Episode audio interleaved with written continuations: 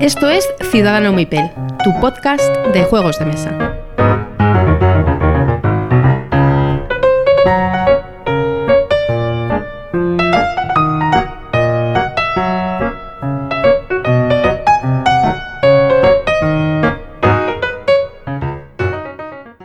Todos y bienvenidos a Ciudadano Mipel. Soy Jesús y por aquí tengo a Miguel. Buenas noches, Miguel, ¿cómo estás? Hola, buenas noches. Pues nada, muy bien. Aquí ya en el episodio número 35. Numerito redondo ya, ¿eh? Y sí, sí, es verdad, no lo tenía que haber dicho así tan, tan de viva voz en la terminación, pero bueno, es, es lo que toca hoy. Y nada, estamos hoy muy, muy bien acompañados. Sí, porque hoy le hemos sacado de su cueva y le hemos traído aquí a, a interrogarle. Tenemos al bueno de Pedro, Pedrotronic en Twitter. ¿Cómo estás, Pedro? Buenas noches y bienvenido a Ciudadano Mipel. Buenas noches, pues aquí estamos muy bien, muy contento y a ver, a ver qué tal se nos da esta, esta iniciación en el podcast. Pues no habías colaborado nunca antes. Bueno, sí, hacías comentarios en el dado único, que yo te oía. Sí, sí, algún comentario he hecho, pero bueno, eso cogías con el móvil o grababas y ya está. Bueno, esto es parecido. También vas a grabar, pero estás haciendo con el móvil. Sí, sí, y más largo, y más largo. Bien. Bueno, pues- se- seguro que os suena a muchos usuarios de la BSK, sobre todo también porque es mm, usuario muy activo de- de- del foro. Ahora, un poquito menos, pero antes sí que era usuario activo. Además, soy de los mayores. Yo me ingresé pues en mayo de 2006 más o menos, que es cuando me empezó a dar fuerte la, la afición. o sea, que eres bien. un auténtico veteranazo en esto, ¿no? Sí, 14 años más o menos, o por ahí. Estupendo. Pues es una gran noticia tener a alguien tan cerca con esa experiencia y sabiduría. Nada. Empezamos con las noticias. Venga, pues vamos a ello. Esta vez hay poquitas porque por dos motivos. Primero porque grabamos hace dos menos de dos semanas. O sea, es que grabamos hace muy poquito, entonces han pasado pocas cosas. Y segundo porque estamos en la previa de el mes previo a Essen, que En la pista que- de salida. eh, sí, sí, de noticias, noticias hay, hay pocas cosas. Se van metiendo muchísimos juegos en, en el- en el- la previa de la BGG de, Essen, que ya hay, uf, hay mandanga buena, buena y cosas interesantes. Pero bueno, de eso ya hablaremos en otro, en futuro programa. Así que bueno, vamos a lo primero que es la noticia así de la semana, quizá la noticia lúdica más destacada de la semana es que ya tenemos candidatos a juego del año 2019. Polémicos candidatos, diría yo. Como siempre, bueno, eso, eso ya sabéis que va con el premio. Y bueno, eh, los, digo los candidatos primero, ¿no? Y luego comentamos un poquito. ¿os Sí, parece? sí, sí, perfecto. Bueno, pues están el Cryptid, el, el Dorado, El dorado Eh, de Ravensburger, el de Nicia, ¿no? el de Nicia, sí, no, no, correcto. no ese que intentaste vender tú en la... No, no, ese Las el leyes. Island of el Dorado, no, ese, ese me, me temo que no. No, no, el bueno, el de Nicia. Eh, está también el Inis, el Manhattan y el Optimus. El Optimus es la edición española del, del, Hanson Cleaver. del es. Cleaver. Que nun- nunca jamás seré capaz de decir el nombre bien, pero bueno. Pues esos, esos son los cinco candidatos a juego del año. A mí me gustan todos, así, a priori. O sea, me, Hombre, parece- me parecen buenos juegos. El dorado quizá es un poco... Más flojito. Sí. Es un familiar de puta madre, ¿eh? No sé, yo lo probé, lo probé con Roberto, con Robert Hill y no me terminó de hacer mucho tirín. Mira, yo lo juego con mis críos y va como un tiro. O sea, Sí, con- con niños con, seguro. con niños va como un tiro. Y además eh, tiene su primera mecánica de drafteo y demás y está muy chulo. Han metido mucha, mucha caña a la selección, pero bueno, como todos los años. Eh, son juegos muy familiares, pero es que es lo que de lo que se trata este premio, creo yo, que es- son juegos familiares y bueno, son todos bastante ligeros. A ver, Quizá bueno. el Inis es más el Inis no es tan ligero y el Cryptid tampoco diría yo. El- es lo que iba a decir, el y las partidas son cortas, pero Sí, es Sí, complejo, sí, ¿eh? Term- sí, sí, cierto. Terminas, eh, terminas saturado. Mentalmente el Cryptid carga. Sí, sí, es bueno. Y el Manhattan es de puteo. El Manhattan tiene sí, sí, tiene una interacción. El Manhattan lo probamos en las en las En las LES. en las LES y se azota, se azota bien ahí en el Manhattan, sí, sí, es un, es un buen juego. Ujú. Yo creo que todos son buenos, ¿eh? Yo, Sí. a ver, yo lo, lo que escuché en Twitter a Andrés, a- ¿te acuerdas? Andrés Enrad, de que estaba en Reino del Norte y que también, como Pedro, lleva mil años y, de- y estuvo en el comité y en, y en la organización del juego de, de- del año años A. Sí. Es que la gente se tenía que mirar las bases de- del concurso, porque a lo mejor eh, lo que se está buscando es otro tipo de juego. Sí, a lo mejor hacer eh, varias categorías como, como el Spiel des Jahres eh, y meter... eh, Sí, o sea, algo es más. que también me apetece un, un- un premio para, para juegos duretes, ¿no? Juegos de más Ya. Bueno, pero en el Spiel de Yare también se le ve un poquito el plumero, ¿eh? Y Sí, hacia dónde sí. tiran. Sí, sí, sí, sí, efectivamente. Y saca, bueno, hace ya muchos años que tienen el, el, del- el modo el de expertos, que no me acuerdo ahora cómo se llama, el, ca- el que el... El Keller. Eh, el que Sí. está el, el de niños y el de eso, y el de expertos, Y que a- tampoco está. Y el de expertos ha terminado mm, degenerando en el es. medio también, o sea... Eso es. Es que, eh, y, y alguno me va a tirar cosas a la cabeza, pero es que a lo mejor los juegos de muy, muy, muy culo duro tienen un nicho muy, muy, muy pequeño. Hombre, claro, sí, sí, Sí. Al final estos premios son para promover la afición. Correcto. Eh, y la, promo- la promoción es entre el gran público y esos son euros medios y medios tirando ligeros. Juegos familiares, juegos que se vendan con más facilidad. Y si te, Pero bueno, y si te estos, estos, en mi cuenta- opinión, son muy buenos juegos. Y si te das cuenta, tiene Scripted, que creo que es de Do It Games, El Dorado, que Sí, es de Ravensburger, Inis, que es de GenX, Manhattan, que creo que era de Mercurio, Correcto. y Optimus de Devir. Entonces De también eh, hay que ver que tiene variedad las editoriales y además es cierto que se echa a lo mejor en falta un juego de maldito, pero los juegos de maldito a lo mejor están en otro nivel diferente a estos o lo que se espera de ese, ese concurso, ¿no? A mí me parecen todos buenos juegos. Sí, no, no sí, sí, diría, sí. "Ala, ala, que, que habéis puesto aquí, pero son de un nivel y hay que tenerlo claro. Quizá el que se destaca un poco más o los que destacan un poco más son Lo que habéis dicho, el Eh, Cryptid, Cryptid y el, y el Inis. Manhattan también. La verdad es que son buenos juegos, ¿eh? Son, Sí, sí. son buenos. En el jurado está, está Iván y Misut, eso Ujú. pues, es garantía. es un- o sea, si hay alguien que sabe de juegos de mesa en este país es... ¿Y sabemos cuándo, cuándo sale el, el resultado de la No. votación? No, yo no, no lo sé, no lo sé. Bueno, no sé pues lo, diremos, lo diremos cuando salga y ya está. Mm. ¿vale? Pues si quieres Sí. pasamos a la siguiente, que es Arkham Horror tercera Sí, yo edición. tengo que dar mi, de- mi el parte. puntito de sí, el parte de Fantasy Fly de todos los, los programas. Y es que el viernes, este viernes, cuando este, el programa este saldrá el lunes, así que pues el viernes, el viernes 4, eh, sale a la venta la primera. 27, viernes 27, ¿no? No, no, el 4, el 4. Ah, el siguiente. 4, Sí, sale a la venta en la primera expansión del Arkham Horror tercera edición. Noche Vale. cerrada. A ver si, a ver qué tal, qué, qué tal va. Yo le di una partida. Le di una partida el otro día. Y sigue sin gustarte, ¿no? De hecho, me- le di una partida el otro día, lo subí al trastero y me bajé el Eldritch Horror para darle una partida al Eldritch Horror y ver, y ver qué tal. Porque Bueno, y a lo mejor la expansión lo mejora. yo es que creo que tiene un problema, tiene un problema de micromecánicas ese juego, que hay demasiadas. Hay demasiada En la cosita. tercera edición. Hay demasiada cosita, demasiada cosita que los otros están son más elegantes. Y eso que el Rich Horror es el festival del humor, pero aún así es mucho más, en mi opinión, es mucho más elegante que esta tercera edición de Arkham. Bueno, a ver, yo voy a seguir dándole partidas y oportunidades y me compraré la expansión y miraré a ver qué tal, qué tal funcionan. Estos son, son más narrativos, son, no sé, tienen una historia, las cartas estas de Códice. Códice se llama. ¿no? Códice. Códice. Mm, Pueden dar mucho juego, es decir, pueden sacar. eh, eh, es algo similar al, al Arkham Horror eh, LCG. Ujú. que pueden dar una un- contar una historia bien, pueden pueden dar misiones espectaculares, podrían, podrían, ahora que le saquen partido o no, pues bueno, ya, ya lo Bueno, iremos un viendo. día lo que hacemos es traemos a, a los entremeses el Arkham Horror terce- tercera edición y, y le damos estopa y ya está. Sí. Bueno, y si no, siempre os queda el nuevo Arcan Horror que van a sacar ahora. En la hora final, Ah, el- sí, es verdad. En la hora final. Final, sí. Sí, pero no me llama mucho, ¿eh? este, este no me voy a meter. como hay gente que dice ni con tu dinero, pues igual.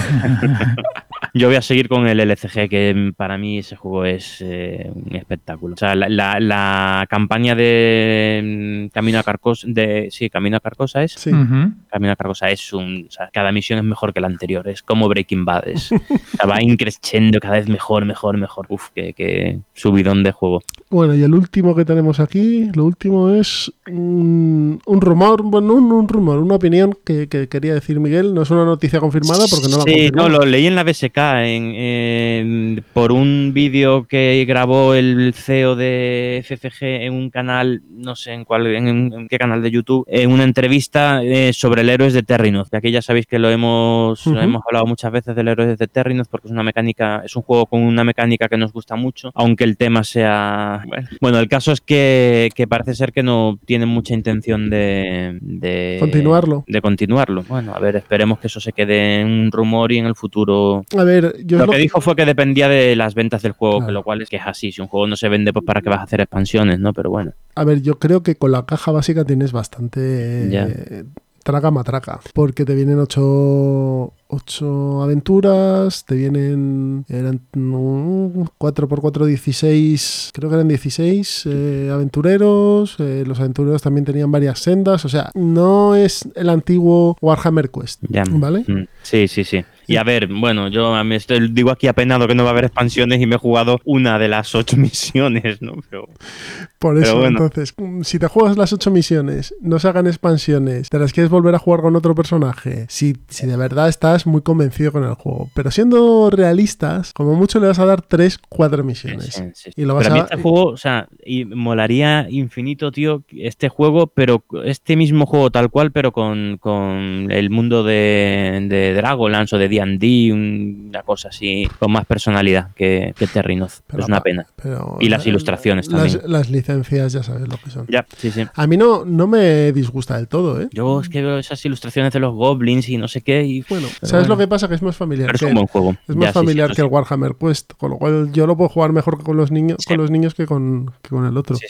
Mm. Entonces, bueno, yo creo que es un juego que está ahí, que si no tiene expansiones, pues lo quemas a jugarlo y después lo vendes o yo qué sé, o lo regalas o vete Pero bueno, y si tiene expansiones, pues serán más misiones, serán más cartas de enemigos y serán más cartas de aventurero. Pero Sí. creo que venía bastante completo de inicio. Sí, sí, sí, cierto. ¿Y qué más tenemos por aquí? Bueno, aunque no Mm. está, lo tenemos aquí en la escaleta, voy a hacer una par de menciones de, de rol y decir que hoy he visto en, en Twitter un- una foto de Edge Entertainment eh, de una que están maquetando La Serpiente de las Dos Cabezas, que es la primera campaña que sacan para llamada de Chulu séptima edición, ¿vale? Y que tienen ya también esta gente de Edge preparado eh, Pulp Chulu, que es el primer módulo para la séptima edición. Aparte de la guía del aventurero, van a sacar esto, el, el Pulp Chulu, para que lleves tus aventureros Pulp en la llamada de Chulu y no mueran al primer minuto, que por lo menos aguanten un cuarto de hora. Entonces, bueno, tiene cosas bastante chulas ese módulo. Y ese módulo con esa campaña puede dar bastante juego, porque es una campaña típica de Indiana Jones, ir por todo el mundo, buscar ruinas, etc. Así que, bueno, pues eso en unos mesecitos lo tendremos aquí. Pero esa. Esa campaña no era de Chaosium, ¿no? Sí, Era sí, sí, de... esa es de Chaosium. Ah, Es de Chaosium. Es que me suena haber leído que, que, que iban a licenciar a otra compañía que A les ver. iba a dejar sacar. Eh, lo que comentamos aquí es que eh,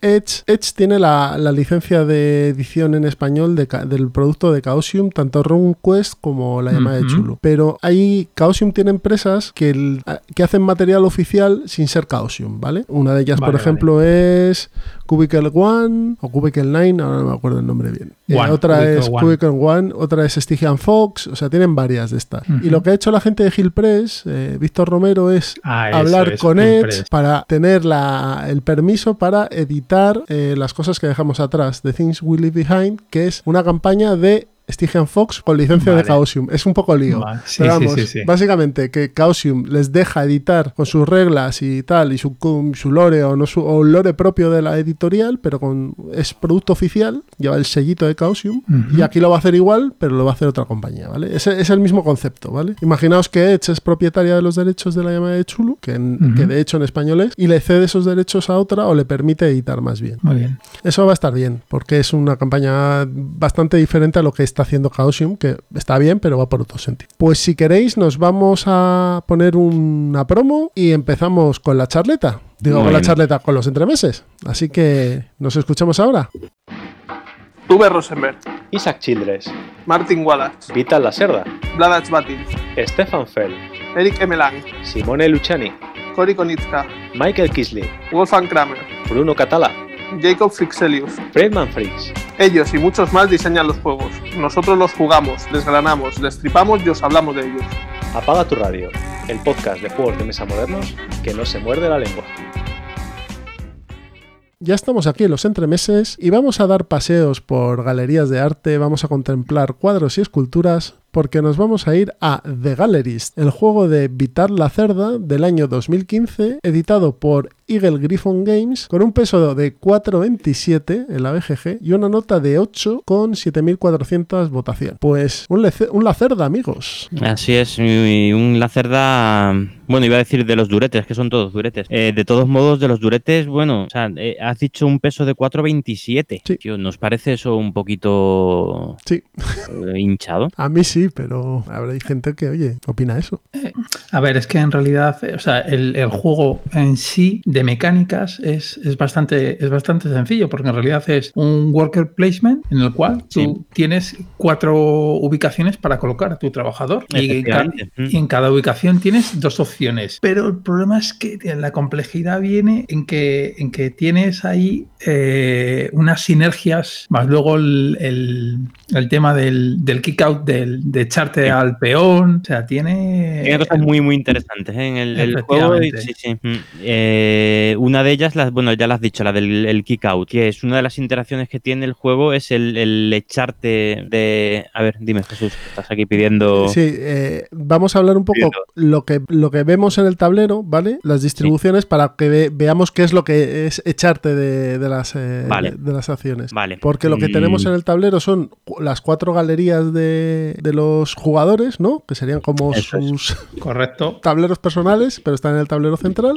Y luego varias ubicaciones de, que, en las cuales vamos a dis- de- disparar acciones. Aparte de es. eso, tenemos un mercado de artistas y de obras de teatro, de obras de teatro, perdón, de obras de, de arte y un set collection, que son las pujas y las subastas, ¿no? Básicamente, eso es el, el Sí, tablero. sí, sí, Sí, sí, Es una colocación de trabajadores, pero bueno, un poquito, un tanto peculiar. Eh, primero por lo de eso, que en, que en cada una de las cuatro localizaciones hay dos acciones totalmente distintas, bueno, totalmente distintas, temáticamente emparejadas, ¿no? Pero Son distintas, sí, son distintas. son diferentes. Y luego que no bloqueas a nadie. O sea, mm, es un. Aquí ya entraríamos ya de nuevo en la discusión de lo que es una colocación de trabajadores. Porque no bloqueas. O sea, mm, eh, que el siguiente jugador se puede colocar en un sitio en el que ya esté tu trabajador puesto. Lo único que le, expulsas y le das un, un beneficio a ese, a ese jugador. Es. O sea, no impides, no impides las acciones a ningún jugador. Lo que sí que haces es que si le expulsas de, a un jugador que ha hecho una acción, la misma acción que quieres hacer tú antes, ese se va a llevar además un bonus, ¿no? Eso es. Sí. O sea, te permite hacer o una pequeña acción o perdiendo unos puntos de, de prestigio, te permite hacer una acción extra completa de ese lugar del que te echan. Es potente. Y el gestionar cuando te conviene hacerlo eh, es uno de los puntos que le da dureza a este juego. Sí. Y luego también los asistentes, que también es una mecánica que pueden estar contigo y de hecho les pueden echar, si no me equivoco, ¿no? Al igual que a tu peón, Sí, sí, tú cuando mueves tu peón puedes dejar detrás un asistente. un, un asistente. Empiezas, empiezan con pocos asistentes, eh,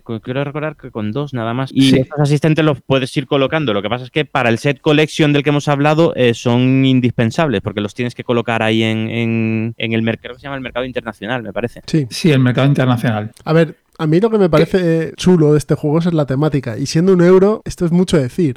Sí, aparte- la tem- la- Perdona, la aparte, no, que digo- a- a- aparte de que tienes a los artistas, tienes las obras, tienes todo lo que es la, la- elabora- la fabricación del juego y la tematización, las ilustraciones, sí que te da un aire diferente a gallinas, eh, vacas y madera, ¿no? Sí, de lo- la cerda te diría que yo creo que eso también es una característica de sus juegos, que es el tema, que generalmente son únicos y este quizás es el más único de todos su, de todos los juegos que ha, que ha desarrollado. Sí, sí, sí, este es muy, es muy especial. Eh, el hombre este, aparte de diseñar muy buenos juegos, eh, si hay algo que, que hace es escoger muy bien los temas. ¿eh? Los temas son súper llamativos. Y encaja las mecánicas en el tema, que eso yo lo considero también un, vamos, bastante difícil. Sí, bueno, vamos hablando entonces un poquito de un poquito más de las mecánicas. Sí. Un poquito, eh, hemos comentado eso, que tenemos cuatro localizaciones en las que nos podemos colocar y, las mecánicas al final, o sea, es que es, es inconfundible este diseñador. Son, y de hecho de, de aquí, en mi opinión, viene el peso este de 4.27 que le dan en la, en la BGG. Más que por la dificultad de las mecánicas en sí, porque son eso, cuatro acciones divididas entre dos, ocho acciones, es que cada una de esas acciones tiene, en este caso, sobre todo en este juego, tiene muchos pasos. Es una característica habitual de este, de- de Vitas la Cerda, eh, que es todo lo contrario, ya lo hemos comentado alguna vez, todo, todo lo contrario a V. Rosenberg, que son acciones eh, atómicas de una, una acción es mm, colocarme, o sea, mm, pues me pongo aquí y me llevo una madera. Aquí no, con Vitas la Cerda es me coloco aquí, eh, voy al aserradero, yo cojo el martillo, hago un, corto un árbol, lo llevo a la serrería, tal, ahora cojo el, el bosque, tengo que plantar no sé qué, riego. O sea, es una, una no sé, pa- para explicarme la diferencia entre uno y otro. Y este hombre, cualquier acción son muchos pasos y eso eh, enfanga un poquito el- la experiencia, por lo menos en, Pero la primera partida, porque sí es cierto Sí. que es un juego que cuando llevas varias partidas, efectivamente te hace un clic en la cabeza y ves que todo tiene sentido. Sí. O sea, la, la acción tiene su sentido y su porqué, que eso no lo ves en muchos euros. Eso es como hacer un telar, ¿no? Que tienes que ir eh, línea, a línea. Sí, sí. Y lo tienen todos los juegos este hombre. ¿eh? O sea, Sí, todos. al- quizá el Kanban es el que menos. O el CO. Bueno, el CO2 también es. No, el CO2 también tiene sus, sus pasitos. y, eh, quizá el Sí, Kanban es el que tiene las acciones más sencillas. Pero este es, es- es muy característico. Mm. Aparte de la- las galerías que vemos, que las acciones, ¿en qué, se- qué podemos decir de ellas? Tampoco entra en detalle, pero ¿qué puedes hacer Sí. con cuando tú activas una acción? Lo que más me gusta de este, de este hombre es que está eh, tan bien integrado el tema en las mecánicas que lo que vamos a explicar, seguro que Pedro está de acuerdo conmigo, es, es lo que hacemos, no la mecánica que hacemos. Es decir, nosotros lo que vamos a dedicar es a eh, promocionar, bueno, descubrir eh, artistas de varios tipos de arte, de pintura, fotografía, escultura y arte, Arte digital, creo. sí. Pues descubrir jóvenes talentos, eh, mm, promocionarlos, comprar sus obras, bueno, en, va a ser posible en el otro sentido, comprar sus obras, Eso es. promocionarlos Eso es. para que se hagan famosos, sus obras sean más caras y venderlas. O sea, nosotros al final mm, casi podríamos calificar eh, este juego de económico. Hombre, se gana, bueno, se, se gana con dinero, ¿no? Eh, Eso, Vale, me, me, me fustigo, me fustigo. Pero se- de victoria. Pero bueno, no, no, se, Sí, ga- no sí, se gana bueno. con dinero, no es Se el gana que con más dinero, dinero, pero tiene. bueno, pero como muchos juegos es que aquí es- llámalo como quieras, pero es... Pero los puntos de prestigio no gana el que tiene más puntos de prestigio, gana el que tiene más No. pasta, ¿no? sí, es el que Sí, tiene sí. más paz. Sí. Mm. Pues, pues económico, ¿no? Hombre, Mm. un juego económico deberías, o sea, simula una parte de la economía, ¿no? Y esto no es una parte de la economía. Hombre, sí, la especulación de un- Vamos, porque obras lo, de arte. lo que has estado contando es lo que, pero hace que un, no hay lo- acciones, no hay. lo que hace un galerista. O sea, un galerista Sí, lo que sí, hace es cual. promocionar artistas, revalorizar obras y venderlas. Sí. Además es que te sientes así eh, jugándolo. Es- Este juego, te- cuando descubres a un, a un- Es una de las acciones, una de las acciones que es descubrir eh, artista. Pues ya eh, el resto de la partida lo sientes como tuyo. O sea, es como es tu artista y lo estás de, hecho, promocionando de, y hecho, tal. y- de hecho, no es descubrir artista. El artista está descubierto. Lo que tú te quedas es su licencia, que es mucho Eso peor. es. Sí, O sea, tú te quedas su firma, te quedas como eres propietario de las obras que él haga. de la Es- primera. O de la primera. Es incluso más mm, perverso. Sí, sí. Y luego también tienes el tema de los visitantes o de los tickets que tienes que manejarlos. Luego hay un track de influencia, si no me equivoco. Sí, sí, sí. Es verdad, lo de los tickets, sí, tiene, tiene varios eh, minijuegos dentro del, del juego y uno de ellos es el de los visitantes, que hay tres tipos de, de visitantes, eh, según si es experto en arte, eh, ahí no me acuerdo ahora. Coleccionista. Mecenas. ¿Y no había un coleccionista? Uno de ellos era con los coleccionistas. o. Sí, creo que sí. Y, y según lo que entre, o sea, según el tipo de visitantes que tengas, pues mm, vas a, va a tener unas, unas repercusiones en tu galería. Lo de los minijuegos de los tickets que decía Pedro está muy bien, porque tú al final vas a ir ganando tickets y los vas a tener que ir convirtiendo en esos, de- no diría trabajadores, sino visitantes, que son como población que hay por ahí, ¿no? Haciendo mayoría, Sí. unas pequeñas mayorías, muy entre comillas, ¿eh? Con los tickets lo que haces es mover a esos, a esos visitantes, moverlos del hall, del- de la plaza central en la que dan las cuatro galerías hacia tu hall y hacia la ya para que entren en la galería. Aparte de eso también tiene una gestión de contratos, ¿no? Me van creo recordar. Gestión Que de tú- Sí, que tú comprabas un contrato, luego lo vendías, etcétera. Mm, Una de las acciones era coger contrato, ¿no? ah, buen- bueno, hay una, una de las acciones, bueno, sí, sí, creo que se llama contrato, tienes razón, en las cartas de, de tipo de arte. Eh, las necesitas, sí, las necesitas para posteriormente vender un tipo de arte de ese- del mismo tipo que marca la, la carta. Eso es una acumulación, ¿no? Así Sí, más- quizás eso sea la parte Sí. más abstracta, ¿eh? No, porque realmente no tienes ninguna sensación de estar firmando un contrato de, de nada, de compraventa ni de, de nada. Sí. Bu- Bueno, quizá yo creo que la parte más abstracta y quizá la que, la que está, la que no tiene mucho sentido temático, por lo menos para mí, es el mercado internacional. Es el que lo veo ahí un, Ah, poco, bueno, un poco pegado. El set Sí, sí, collection, ¿no? Sí, sí, sí, esa Sí. parte. Es- sí. es- a mí me chirría, es lo único que no Mm. me gusta. Es que le quedaba a un lado del tablero y tenía que meter algo ahí. Que meta aquí, que meta aquí.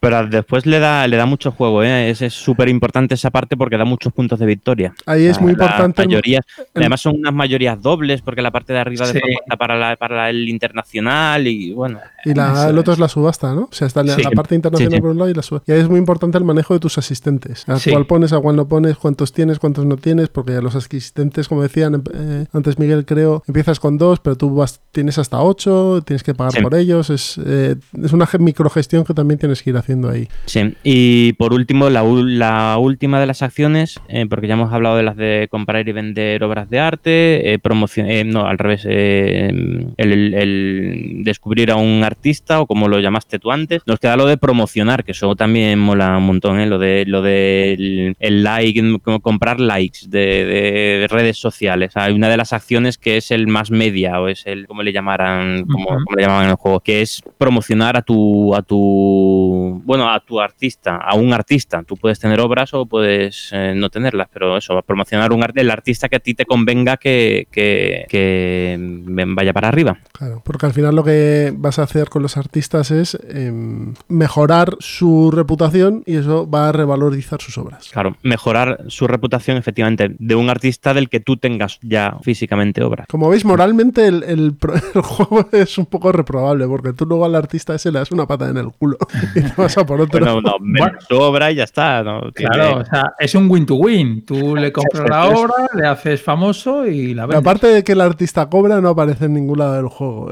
Hombre, eso será. Hombre. tampoco se puede simular todo aquí, ¿eh? en un juego de mesa. Y luego lo del el, el track de el track de influencia, que es bastante interesante de que puedas como quemar puntos Sí. Para, para luego utilizarlos en tus acciones. Sí, en el track vienen una serie de. es un track ¿no? de 1 a 20, creo recordar, o 40, no recuerdo. Y va marcado cada X pasos, viene una- un número de monedas y un número de, de- de prestigio. ¿no? Creo Sí. recordar de estrellas, me parece que. De estrellas. Entonces tú puedes en el track ir para atrás cada vez que vayas a gastar dinero o influencia, te- en el track puedes ir para atrás y em, para conseguir un- una cantidad adicional de esos, de esos puntos. Y, y vas hasta, hasta la estrella que tengas detrás. Eso La es. primera estrella detrás. Entonces hay momentos en los que estás inmediatamente por encima de una de esas estrellas, pues, pues te- te viene que ni pintado. Otros en los que vas a acción, pues vas a perder un poquito más. Pero sí, gestionar eso está muy bien, está, está muy, muy interesante. Y además, además, en lo que comentábamos al principio, en las, que- en las acciones de kick, kick out o kick off, kick out, eh, no kick, out- kick out. En inglés out. es kick out. De echar. Cuando,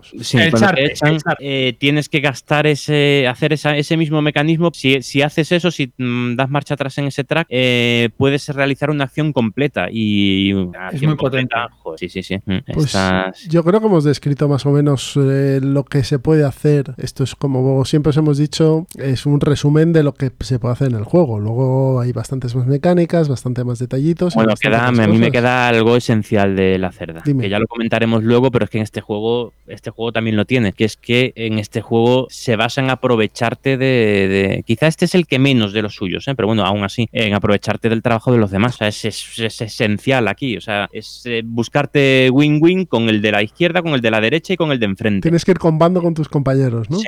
Quizá el, el juego en el que más sea así de la cerda, por lo menos de los que yo conozco, es el Kanban. Pero en este también. Este, o sea, el, el de comprar, me voy a comprar una obra de, de este artista que tiene el de, el de enfrente, tiene dos de este artista. Pues me voy a comprar yo una también porque este seguro que le va a subir el, el valor. Y nada, dejas que el otro promocione a ese artista y luego vendes tú tu obra y, Entonces-. Y haces lo mismo con el de la derecha y con el de la izquierda. Y El, bueno, el número aconsejado es no es dos, dirías tú. Tiene que ser a partir de tres o cuatro eh, jugadores. ¿Qué creéis? Yo, la verdad es que no sé qué decirte. ¿eh? Funciona, hombre.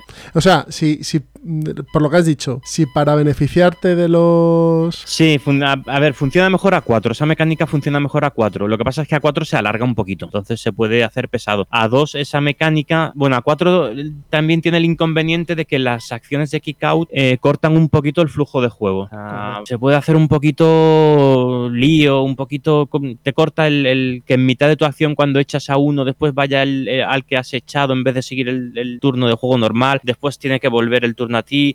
Eh, a- no sé, Y además, hacer un poco pesado. y además eso genera eh, downtown, o sea, downtime, eh, te- tiempo de espera, Sí. Sí. Y eso no mola. La verdad es que es cierto que a 4 el, el kick out es una cosa que dices, "Mm, mm", hay ciertos momentos que mola, pero no mola. Sí, Vale. sí, porque son ya lo comentábamos, que eran cuatro, cuatro espacios de acción y cuatro jugadores, pues ya sabes que prácticamente en cada turno vas a Vas a, echar a estar, vas a estar en un lado, ¿no? O, o se dedican a, ba- a bailar entre las acciones sin pisarse el uno al otro. O, o sea que tres puede ser el número recomendado para aprovecharte de sí. las sinergias de otro y no caer en un AP extremo por el juego. Sí, yo diría que sí, ¿eh? ¿Tú qué Pero opinas, a, do- a dos, a mí me gusta bastante. A dos porque funciona bien. funciona bien y sobre todo es corto. Sí. Es un juego de hora y cuarto o por ahí, sabiendo jugar, ¿eh? Es Sí. por ahí, está cerca de la hora que dices, ostras. Sí, de hecho hay partidas en las que te da la impresión de que, por favor, ya está, pero si no me ha dado tiempo a, a hacer ningún... Hombre, aquí en este tipo de juegos está chulo el, el terminar la partida y decir, bueno, no he ganado, pero el único, la única pieza maestra que había en el juego es mía. Ya cuando la gente sabe jugar es muy habitual que no haya ninguna obra maestra, que se acabe antes. No, no te da tiempo a, a promocionar tanto a un artista como para que llegue al máximo de fama. Pues si Pero queréis, A dos, la verdad es que funciona muy bien. Yo aquí lo he jugado, bueno, lo, lo he jugado a 2, 3 y 4. Y bueno, pues eso, lo que hemos comentado. si queréis vamos tres. terminando, ¿vale? ¿O tenéis algo más que decir acerca de The Galleries? Lo único, No, yo, ah, quería- los yo- componentes. eso es lo que quería decir yo. La edición es estupenda. Sí. Eso sí, la hostia, ta- la hostia también es estupenda, ¿eh? Bueno, eh, sí, la hostia, pero, o sea, es- en su momento el juego este ya, ¿cuántos años tiene? ¿Cuatro, cinco, Este es del cinco 15, años? tiene cuatro años. Eh, es un precio que en su momento nos escandalizábamos, pero es que ahora por este precio te compras eh, un euro normal, ¿eh? O sea, este en su momento que costó 70, 80 euros. Por ahí, sí. Y ahora pues, es que por ese precio es que, te- es que el cuadrupolis cuesta 50 euros, tío. O sea, es que... mm, eh, ¿Me entiende? Creo que Pero está, la creo que por, de ahí- precios. está por ahí Sí. por 20, pero bueno. Bueno, Pero, sí, sí, lo sé, lo sé. eh, ¿Salió en edición, o sea, solo hay una edición o sacó edición normal y edición deluxe? Mm, yo creo que de este solo hay una edición del Gallery. Con lo cual es la Sí, edición... o, sea, o sea, tienes edición, o sea, tienes Vale. la edición retail que es igual que la de Kickstarter, pero luego tienes el Kickstarter add-ons o algo así, que es como Bueno, un sí. pack que te venden. Sí, pero, pero sí. el gro- el grosor de las losetas es el mismo en todas las el ediciones. mismo, es el mismo, es el Sí, mismo. sí, es Con igual. lo cual es la, igual. eh, la edición es de buena calidad porque los componentes Sí. están muy bien. Con una, una plancha de troquel del Gallery te hacen cuatro barras enteros. pesan lo mismo, más o menos. Y de paso uno de la Austria, ¿no?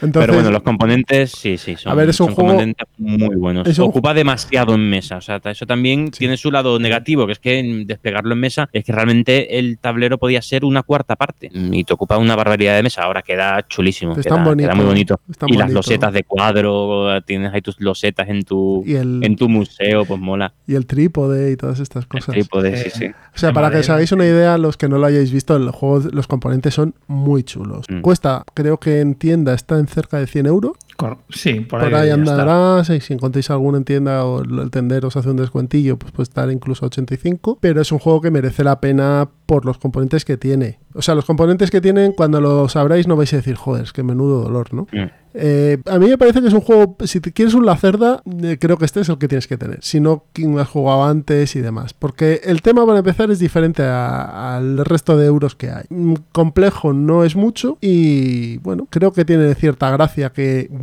Siendo también muy chulo, tiene menos. No sé. Sí. Hombre, quizá el juego introductorio a los Lacerda, para mi gusto, sería el Escape Plan, que Mm. tiene toda la esencia de un Lacerda, pero es más sencillo. Pero Sí. claro, no es un Lacerda Lacerda. O sea, Y sí, en el tema también es muy chulo. Pero si. El quieres- también es muy chulo, Vale, sí. final. Bueno, pues Mm. Escape Quizá- Plan o, o un La Cerda, La Cerda, quizá este, ¿no? Sí, sí, claro. Pero, pero una cosa que no me gusta de este juego es el inserto. Que el inserto está muy bien, pero no son prácticos. Sí. De- en este juego no es, no es un inserto práctico. O sea, no han terminado ahí de. Para el precio que tiene, se lo podrían currar un poquito más. Y luego el, el setup y el recogerlo es un poquito dolor. Sí. Sí. Tiene muchas cositas, entonces eso siempre pasa. Pero bueno. Pero bueno, Es- eso es eh, gran, gran juego, ¿eh? Pues ya sabéis, The Gallerist está en las tiendas. eh, por ejemplo, yo sé, hace un par de días Mike sacó, lo sacó ahí en cuarto de juegos que lo tenían, que lo van a recibir o que lo tenían. Y seguro que busquéis por ahí también hay en varios sitios. Así que esto ha sido The Gallerist en nuestros entremeses. Y nos vamos a la charleta, ¿vale? Hasta ahora. Hasta ahora. ahora-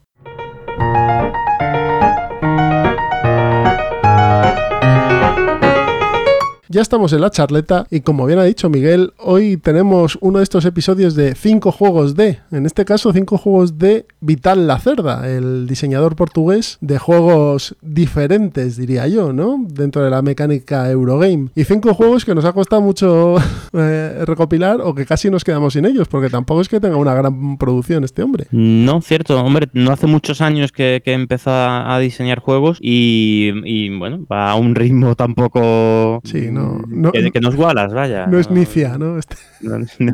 Pero bueno, pero realmente está sacando, o sea, si miras la lista de juegos de, de que tiene la BGG, eh, es que no, no tiene ningún ningún gatillazo, ¿eh? O sea, todos son juegos, todos son grandes juegos. Te podrán gustar más o menos, pero todos son todos son muy muy buenos juegos. Hombre, tiene y uno el que va a hacer con su hija. Que yo Bueno, es- Es, es- esa es una licencia, digamos. Ese, pues bueno, es Bueno, un pero- poquito De eso hablamos después si queréis. De sí, Dra- el Dragon Dragon- Keepers. sí, este. Dragon Keepers. Ese supongo que es por el motivo que es. Es un juego familiar, ¿no? Sí. mm. Bien. Sí, bueno, pero familiar de la cerda, a ver qué sale. Sí, Está, está su hija ahí por medio. hombre.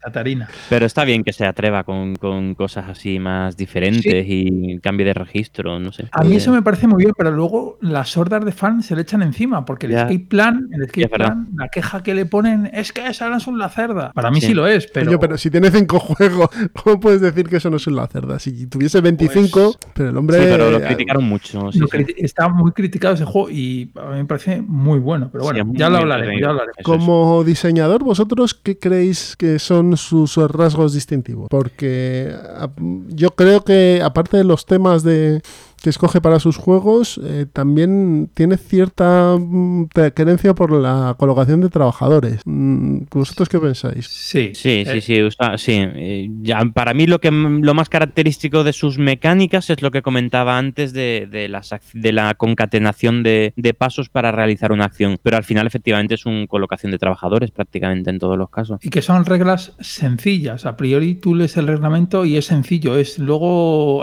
cuando te pones a jugar cuando dices, ostras, es que esto es la leche, pero de mecánica, la mecánica es muy simple. Que eso también es, es- es también digno de elogiar. O sea, que logra con mecánicas sencillas hacer eh, Sí. desarrollos complejos, ¿no? Sí, sí, desarrollos complejos. Sí, sí, la estrategia de todos sus juegos es, eh, es difícil de ver. ¿eh? Y además hay- yo te diría que ha ido increciendo. ¿eh? Bueno, hasta el Escape Plan, que es otro tipo, ahí cambia un poquito. Pero ha ido la dificultad subiendo hasta el Lisboa, que creo que es el más durete.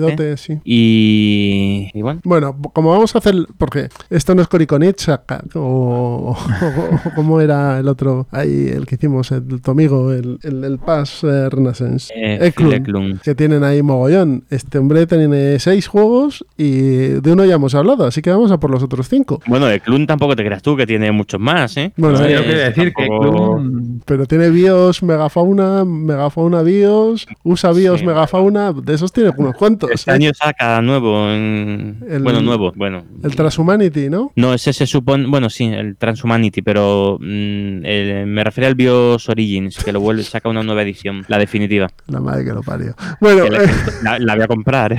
Definitiva hasta el año que viene. sí, el año que viene sale, por cierto, la cuarta edición del Guide Frontier. Bueno, venga, vamos a hablar de, de Vital la Cerda. como decía Calvo, cobete, pues igual. Bien, eh, si queréis empezamos de los más antiguos al más nuevo juego, ¿vale? Vale. Eh, y el primero es Viños, ¿no? Del 2010. Bueno, antes, te- antes hizo una expansión Sí. que la, te la puedes bajar en la Board Game Geek, que es eh, de un mapa para el Age of Steam, eh, Portugal. verdad. que la verdad que si podéis probarlo, yo os, lo- os- os lo recomiendo. Acabas de porque inventar aquí la es- bicha con eso. Es, es un mapa para 3-4 jugadores, que es gratuito. Y la verdad es que está, si tenéis el Raíles o el Age of Steam, la verdad es que es, es bastante es bastante interesante el juego. Creo que estaba esta expansión estaba incluida como un add-on en, la- en el Kickstarter, me parece, ¿no? Del Age of Steam que salió hace. Eh, Sí, en este mes, a mediados de mes, o sea, a mediados de año. Sí. Sí, eso es, a mediados de año. Mm. Pues si podéis hincarle el diente, Muy bien, muy bien, pues sí, apuntado queda. Pues nada, colaborando con ese mundo malvado que son los 18XX. eh, Bueno, bueno. bueno, esto es mucho más. Es más sencillote. sí, sí, ¿Cómo entráis? más. Entráis- entráis como, como un Miura. Muy bien, eh, nada, eh, empezamos entonces, empezó desarrollando el mapa este para el Age of Steam y el Raíles, ¿no? Para los dos. Es, es, es, es para el Age of Steam lo único que funciona con las reglas del rail. O sea, con las reglas de raíles también puedes jugar. Vale. Y como juego ya fuera de ese diseño, el primer juego propio tenemos Viños, ¿no? Que es del 2010, Sí. un 7,5 en la BGG y un preso de 4,20. Hay que tener muchas narices para hacer un juego sobre vinos portugueses. Si me dices, es la, yo qué sé, es eh, la Toscana o el Borgoña y demás, bueno, pero esto, vinos portugueses. Que, que, por cierto se le conoció como vinícola. Su primer nombre fue vinícola y luego ya lo cambió por vinos. ¿Ah, sí? El- sí, no sé de Vinícola. por qué lo de vinícola, pero. Queda mejor Viños, ¿eh? Sí, queda mejor. Y además, yo creo que salió el mismo año que el, el Gran Gru, o cuál fue otro de vinos que salió casi a la par, yo creo. Viticultura. Mismo año. No, el no, el Viño no, el viticultura es Viticultura es mucho más, más. sería Me, suena el Gran Gru o algo así, que salieron casi muy parecidos. Pero bueno, perdonad, sigue, No, sigue. no, no. Eso Eh, juego muy interesante en el que tenemos la primera ya, bueno, mecánica de colocación de trabajadores con una matriz de 3x3 en el que vamos a ir realizando las acciones, ¿no? Y como decía Miguel, pues aparte de los vinos, eh, de las bodegas y demás, tenemos la feria del vino y todo esto. Cuéntanos un poco, Pedro, qué, qué- qué es Viños y un resumen muy rapidito. Pues básicamente es una especie de rondel cuadrado, que es... y- y- y- sí, pero, pero es eso, es una especie de cuadrícula rondalesca en, en el cual tú metes en- haces una colocación de trabajadores y es cada trabajador, eh, juraré que es dos acciones cada año y son seis años y, y- y el- el- la gracia que tiene es que si mueves a un a- en el rondel adyacente es no cuesta nada, pero si echas a si tienes que echar a alguien o te quieres mover mucho más, pues te empieza a costar pelas. Que son pocas, pero es que aquí el dinero es muy muy justo. Sí, vas muy justo de De- pasta, siempre. Entonces es, eh, tienes que tener mucho cuidado. Y las acciones básicamente se pueden dividir en, en dos categorías. Las que te mejoran tu habilidad para producir y vender vinos y las que te permiten convertir los vinos en dinero y en puntos de victoria. Y básicamente yo creo que... Y contratar los servicios de los Bueno, especialistas. sí, luego- también. Sí, luego tienes los... ¿Cómo se llama? Los, Los enólogos. la- la- la- las ferias y los... Enólogos. Los, los expertos, no me salía, los etnólogos, eso. Que básicamente eh, los, los expertos lo que te dan es seis, Peace. Creo que eran seis poderes especiales y te afectaban al valor de los vinos que ibas a llevar a las, a la, en las ferias. Y yo creo que. Pues la- que había- había seis- está. Había seis turnos y ¿cuántas ferias había? Había tres, creo, ¿no? Sí, son tres ferias. Cada sí. dos turnos Sí. había una feria. Se asemejan, pues yo al Viños no he jugado. Eh, ¿Se asemejan las ferias a lo que son las reuniones en el Kanban? Con Constante, yo, yo creo, no, no se asemejan, porque es básicamente tú llevas un vino, entonces los eh, eh, en las ferias te piden una especie de, ¿cómo se llama? De, eh, de características, entonces si tú lo presentas, por ejemplo, el presentar pronto un vino, porque tú a la feria puedes ir o pronto o tarde, el presentar pronto un vino te permite llegar mm, a más requerimientos de, los jueces, ¿no? creo que se llaman jueces. Y eso te va a dar bonus más antes, eh, o sea, a- antes que el resto en, la, en la partida. Mm. Entonces, A mí lo que me sorprende que es para que para ser su primer juego, aparte del sí, mapa, sí, su, su primer juego, su primer juego. eh, es bastante profundo y está bastante bien diseñado. Que no Sí, es sí, como estas sí. cosas que te encuentras el Mamma Mía de V. Rosenberg, ¿no? Que, que a mí me encanta, pero que es un filler en el fondo y que tiene una capa de diseño un poco menor que este juego para ser el primero. No sé cuánto tiempo tardaría todo, en hacerlo. Es un tío que, que- que es, es- viene, es de estudio marketing, que con todo mi respeto, pero que dices, hostia, yo espero un Nicias, o sea, de un Nicias te esperas Sí. que sea súper matemático, pero de un tío así no te esperas esto, o sea, el tío es un coco. Sí, sí. Y además eso es verdad que, que empezando directamente con un euro mm, de este tipo en vez de un jueguito de cartas o un Exacto. jueguito de mini tablero con tres tokens. A eso iba. Eh, sí, sí. Viños a mí Y- me parece un gran juego, ¿eh? Y la, es. y la edición deluxe ya es la bomba. Eso es una cosa que quería preguntaros. Eh, hay dos ediciones que son juegos diferentes y están de hecho metidos como juegos Bueno. diferentes en la BGG. Eh, eh, La deluxe eh, engloba la, la antigua, el vinos a secas, porque Ujú. tiene dos tableros, el nuevo y el antiguo. o sea, Vale. ¿Y qué O sea, de diferencia comprarte hay? ahora el Viños, te compras la, la deluxe que lo incluye todo, ¿no? Que es la edición de 2016, ¿no? Le Sí. llaman también la... Es del 2016, de 2016. ¿Y qué, qué diferencias hay con el Viños antiguo, el de 2010? ¿Hay algún cambio de mecánica? Pues es- tiene básicamente lo de la- los tableros de doble cara. Eh, luego juraría que en el Viños nuevo eh, tienes una novena región. Eh, también tienes un Ah, nuevo. sí, que, que en el antiguo lo metieron como una expansión, quiero recordar, ¿no? Y después lo metieron en este... Ya no lo- yo, yo creo que el antiguo no lo tiene, ¿eh? pero bueno, no lo sé. No lo sé. Pensaba que era una, una expansión de estas de, de promocional o de BGG Ah, bueno, o algo. Ah, eso, eso seguro, porque en BGG te venden de todo. Y más ahora los tokens que están vendiendo acrílicos, que la gente se está volviendo loco. Sí. Eh, también tienes el, el granjero, que es un nuevo personaje. Eh, la feria eh, la, la hicieron un poco más ligera, o sea, más, em, ¿cómo se llama? Más streamline, más... Más fluida. Sí, eso es. Eh, ¿Qué más? Metieron 22 multiplicadores, eh, o sea, 22 losetas multiplicado- de multiplicadores. Eh, ah, bueno, la acción del banco, que se la cepillaron. Ah, es verdad. que, sí, sí. que eso me parece un acierto, porque el Sí, banco. lo había escuchado, sí. Aquí los culo duro, no, que el banco me lo han quitado. Bueno, le da la vuelta y juegas con el banco, pero yo no, yo no jugaría con el banco, es un poco coñazo. Eh, ¿Qué más? Y yo creo que básicamente. Vale. eh, ah, bueno, sí, y reglas de, para jugar solo, que no tenía el original. Vale, solitario, ¿no? Modo solitario. Muy bien. El- el- la edición esta de 2016, el- la edición deluxe, es una pasada. De componentes, pues una pasada a nivel gráfico. Es una cosa preciosa. Las ilustraciones, el fondo del, del, ay, del tablero, vamos, una pasada. Es de Ian O'Toole también, ¿no? Eh, Sí, sí, sí, es de Anotul, sí. pues- De hecho. Sí, ese ya no. Pues si queréis vamos a por el siguiente. Este primer diseño, diseño complejo para ser lo que para ser un primer juego y reimplementado unos años más tarde con mapas nuevos y alguna mecánica que estaba un poco mal ajustada, pues eliminada. Si vais a comprar ahora, creo que el que está en venta es el Viños Deluxe, ¿no? El- la, la versión el Deluxe. En, en la, en la tienda sí. Hmm. De seguro que de segunda mano encontréis un Viños antiguo y tal, pero bueno, ya si podéis. Y a, y a mucho mejor precio. Sí. Claro. Por la, la mitad, como mucho. Pues pasamos, si queréis, al siguiente juego. Dos años después, eh, eh, Vital Lacerda edita CO2, Ujú. que ha sido reeditado hace poco, además, también, ¿no? Como CO2 segunda oportunidad. Sí, Eh, correcto. es. Y en español por más que Oca. Y, en- y este, es, Sí. y este es el único que está en español, ¿no? Porque no. A día de, resto- a día de hoy sí. A día de hoy, sí. El que viene de camino mm, También, sale. maldito. Sí, ¿Cuál es el, el el On Mars. Mars? Vale. Mm, También estará en español. Pues nada, Mm. contadnos qué tiene este. eh, una cosa antes de, de nada: ¿el CO2 y CO2 segunda oportunidad es el mismo juego o son juegos diferentes? Yo solo conozco el segunda oportunidad. El, anterior no lo llegué a jugar. Eh, tengo entendido que sí cambian unas cositas. eh, Sí, básicamente que la segunda edición tiene competitivo y cooperativo, que la primera solo era competitivo.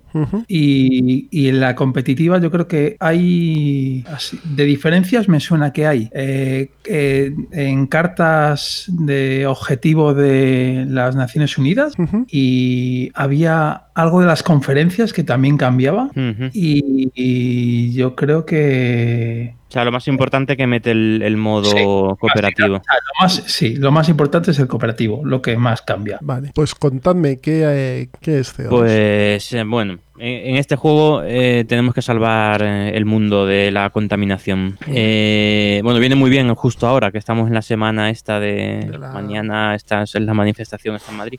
Eh, bueno, ya hemos desvelado cuando estamos grabando.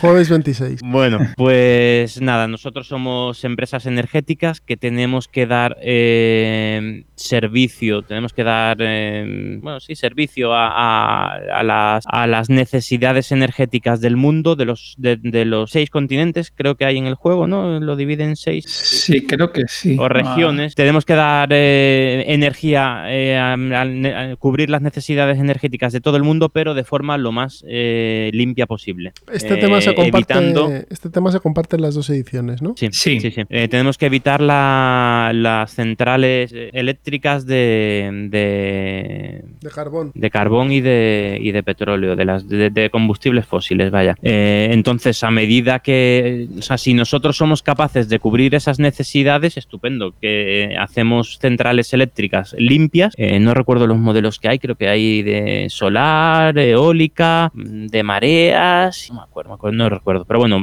os hacéis una idea, ese de tipo de energía limpia. Si no somos capaces de cubrir con ese tipo de energía la demanda de energía de una determinada región, pues esa región va a construir eh, sin... O sea, no, no tiene el problema. Esa región construye una central de, de carbón y a contaminar. De tal manera que si, es, si la contaminación, tenemos un track de CO2 en el, en el tablero de, de CO2 en la atmósfera y si el nivel de CO2 en la atmósfera cal- alcanza determinado nivel, que creo recordar que eran 400 partes por millón, no estoy seguro si eran 400, 500, Eh, no, son 400, me parece. 400. Pues si alcanza ese nivel, eh, la partida se acaba y todo el mundo, todo el mundo va A a, hacer puñetas. todo, todo el mundo pierde. Pero Ese es- es el tema. Ese es en el modo competitivo y cooperativo, además. Eh, dos. Realmente el juego es muy similar en los dos modos, ¿eh? Mm, Tiene, bueno, tiene algunas cositas, pero de hecho es que el modo competitivo, o sea, eh, no sé cómo lo ves tú, Pedro, pero eh, el modo competitivo o desde el primer momento hablas con los el resto de jugadores para decir, a ver, vamos a hacer esto, esto y esto, porque es que, es que si no mueres en dos, en dos, en, en la segunda década. Hay que colaborar, correcto. Y tiene muy bien, muy bien metido también, quizá, en, en este quizá demasiado el hecho de aprovecharte del trabajo de, de los demás. En este quizá lo lleva, quizá se le ha ido un poco de las manos, porque para construir cada central tiene tres pasos. El primero que es presentar el proyecto, el segundo que es construir la infraestructura y el tercero que es construir la, la central eléctrica en sí. Entonces, cada una, esas son las tres acciones que hay en el juego. Es que no quiero, Sí, no hay más. quiero recordar que no hay más. O la, la- Sí, sí, correcto, no hay más. Y estamos, Eh, estamos hablando de colocación también de trabajadores. Eh, bueno, no, es, en este es una selección de acciones más que colocación de trabajadores. Es que la frontera ahí no es, entre esos dos- esas dos mecánicas ya sabes que no es muy, muy clara, pero en este caso tú coges, escoges una acción de tu tablero de, tra- de tu tablero, personal y coges un disco y marcas, he hecho esta acción de mi tablero personal. Entonces no, no estás tapando la acción a nadie. Y el caso es que es ese, que, que, que cada central tiene esos tres pasos, Y, si, cuentas el número de turnos y lo que se genera, o sea, el número de centrales que necesitas crear para, para que no se vaya la atmósfera a freír puñetas, ves que el margen es prácticamente cero. O sea, en cada turno, todo lo cada jugador tiene que hacer una acción, o sea, cada tres turnos se tiene que construir una, una central. O cada seis turnos, dos, ya en el orden que. Porque es que si no, el mundo peta. Entonces, tú construyes, tú propones un proyecto, el siguiente jugador construye la infraestructura y el siguiente construye la central. Y, y a esa dinámica, hombre, al final se, sí va variando un poco, ¿no? Porque si no, valiente juego sería. Al final sí, sí, sí va variando. Pero se va siguiendo ese paso. Lo más que puede pasar es que, es que dos jugadores presenten dos proyectos distintos y el siguiente ponga la infraestructura de uno de los dos. Entonces, quizá en ese sentido es un poquito, para mí, quizás uno de los más flojos. Pero aún así, la sensación eh, de apertura y de, y de estar salvando el planeta está chulo. El, te- el tema salva ese, ese, ese problema que puede tener el juego. ¿Tú qué opinas? Correcto, es, es un juego, es un juego efectivamente efectivamente, que quizá no es su mejor obra, pero está a años luz de muchos otros diseñadores y de otros juegos. O sea, este es un juego de mínimo 8, 8, 8,5 y a lo mejor el resto de juegos puede estar en 9 o por ahí, entre 8,5 y 9 se mueve este señor, para mí. Sí, a mí me parece un gran juego, ¿eh? a pesar de lo que he dicho, o sea, de todo lo que he soltado, pero es un juego... Eh, eh, el diseño gráfico quizá a mí el que me gusta más, el de la primera edición, que es el que yo tengo, me Sí. gusta más quizá que, que el de la segunda. Me parece un poquito más, más, más orgánico. Sí, quizá, sí, sí. Y bueno, todo, toda esa mecánica de las tres únicas acciones también está, bueno, está, está muy alineada, ¿eh? A- alineada. O sea, tiene muchas cositas a su alrededor de, de, mm, cumbres energéticas, la cumbre, además todo muy bien tematizado, la cumbre de París, la cumbre de no sé qué. Tienes científicos que los puedes ir llevando eh, de un sitio a otro investigando un tipo u otro de, de, de tecnología y bueno, eso le da más vidilla, bastante vidilla al juego. ¿eh? Y las cartas de, de- de objetivos de, los, de las Naciones Unidas, eh, los cada región va a demandar un tipo de energía en concreto, bueno, que no es tan sencillo como lo he mm, plantado de tres acciones y listo. ¿eh? Vale. Tiene, tiene más cositas. Pues este está editado en español, así que si alguno está interesado, ya sabéis. eh, es el que más accesible a día de hoy está para el mercado español, ¿no? Sí. Al estar Sí. traducido y, y la edición que está traducida es la edición nueva, la de los dos modos de competitivo y Sí, cooperativo. Second Chain, segunda oportunidad. Vamos al siguiente, que es Kanban, del año 2014. Kanban lo va a editar Maldito Games, tengo entendido. Si no lo he editado ya, no, todavía no lo he editado, no he editado, maldito. Bueno, tienes, tienes la, la de Stronghold es del 2014, pero la Drivers Edition es del 18. Vale, Y- vale, vale, vale. y- o sea que tiene dos ediciones también. Tiene dos. Sí. Y luego aquí el detalle es que la original, la de Stronghold Games, Vital La Cerda es uno de los artistas. Es el único juego que él ha, ha bueno, dibujado, diseñado. Mm. Y está disponible por maldito. Este también está editado en español. Perdonad, que creía que era solo el CO2. No, este sí, también sí, está. sí. Este, este es de maldito, sí. Eh, que es la edición Drivers, la Drivers Edition. Sí, la, de- la del año pasado. Sí, Bien. eso es. Que llevó un añito de retraso, estu- se estuvo hablando ahí durante unos años, pero bueno, salió ya el año pasado. Y Esperad. para mí. Que hay una tercera edición para el año 2020 que es el Kanban EV. Correcto. Ah, es verdad. Que el- que, que va a haber nuevas cartas, Eh, nuevos vehículos coches, que son los eléctricos, Eléctricos, sí. y, y van a meter el modo solitario. Muy es bien. la diferencia. Bueno, y evidentemente que va a ser 100 euros, y va a ser cajote como los del Galleries y, Una hostia. Sí, porque hostia fina. esta caja quizás sea, o sea, quizás no, esta caja es la, la un- el único juego suyo que es de caja normal, digamos, de, de euro Sí, caja cuadrada, ¿no? no sobre, sobreproducido, sí, tiene unos buenos componentes, pero de calidad media, sí. Y Sí, caja quizá rectangular, media normal. alta, sí. Kanban- Sí, tiene una medida un poquito particular, ¿no? Pero Sí. bueno, un poquito más, an- más ancho y más, es- Eso más, es, más es más- y más estrecho. Eso es. Kanban nos traslada al mundo del automóvil, ¿no? O el proceso Kanban de fabricación. Eso es, otro Entonces, tema. Hacer Hombre, coches. este es peculiar, pero ya de ahí apasionante, aquí ya, bueno. No, hombre, el tema, es el tema, el tema, otra cosa no, pero el tema es curioso Sí, sí. como mínimo. Mm. Entonces- y para mí, eh, su mejor diseño, en mi opinión. Eso ya. Eso, sí- eso que es subjetivo, ¿eh? He Pero oído mucho que el Kanban es el que gusta mucho a la gente. Que, que mucha gente opina que es el mejor. A mí, particularmente, este juego me encanta. Me encanta. A, a mí me parece muy. A mí es que me gustan todos. Quizá este, eh, la pega que tiene, que si tú no sabes nada y te sientas en la mesa, el tablero te impresiona. Sí. Impresiona bastante. Y luego las reglas, las reglas, yo creo que es el manual de. El manual es. es muy malo. Bueno, o malo. El manual es, es duro, o sea, porque al final el juego, o sea, si te paras a mirar cada una de las, creo que hay seis acciones, me parece, eh, por- eh, o seis áreas de, de- de empresa, está dividido en, en- en recursos humanos, producción, Sí, en realidad son. En realidad son tres zonas. La primera es donde sacas puntos, en la segunda los recursos y en la tercera los bonus para el final de la partida. Sí. Pero algo así. Pero son, son acciones muy sencillas. O sea, Sí, sí, sí, que es- la acción es coger una loseta, ya está, no hay más. O coger una pieza de coche. Mm. Eh, son- es más sencillo que otros juegos a- a- en mecánicas, pero el manual es, el sí. manual es súper árido. ¿Es un colocación de trabajadores también? eh, sí, yo Sí, diría que sí. con, gestión- y con la gestión gestión del tiempo, que también Sí, es bastante chulo. O sea, el sistema que, ve de este juego, el, el- el- cómo se va ejecutando de departamento en departamento está y cómo te tienes que mover y cómo se mueve Sandra, está chulísimo. Sandra, bueno, Sandra o. Rosa o Sara, no sé muy bien eh, a mí me parece una maravilla en este juego. O sea, cómo tienes, o sea, tienes que gestionar tú, eh, o sea, en cada turno Sandra se mueve a un departamento y se va a valorar el trabajo en ese departamento por distintos baremos en cada dep- departamento de una forma diferente. Entonces tú en tu turno tienes que o sea, tienes que ir viendo, sie- siempre vas corriendo a ver dónde se va a mover Sandra en cada turno, siempre vas tarde. O sea, la impresión que tienes es en este en el siguiente turno Sandra va a valorar quién tiene coches. Vale, pues voy a construir coches. Ay, Dios mío, ya no me da tiempo. ¿A dónde va en el siguiente turno? A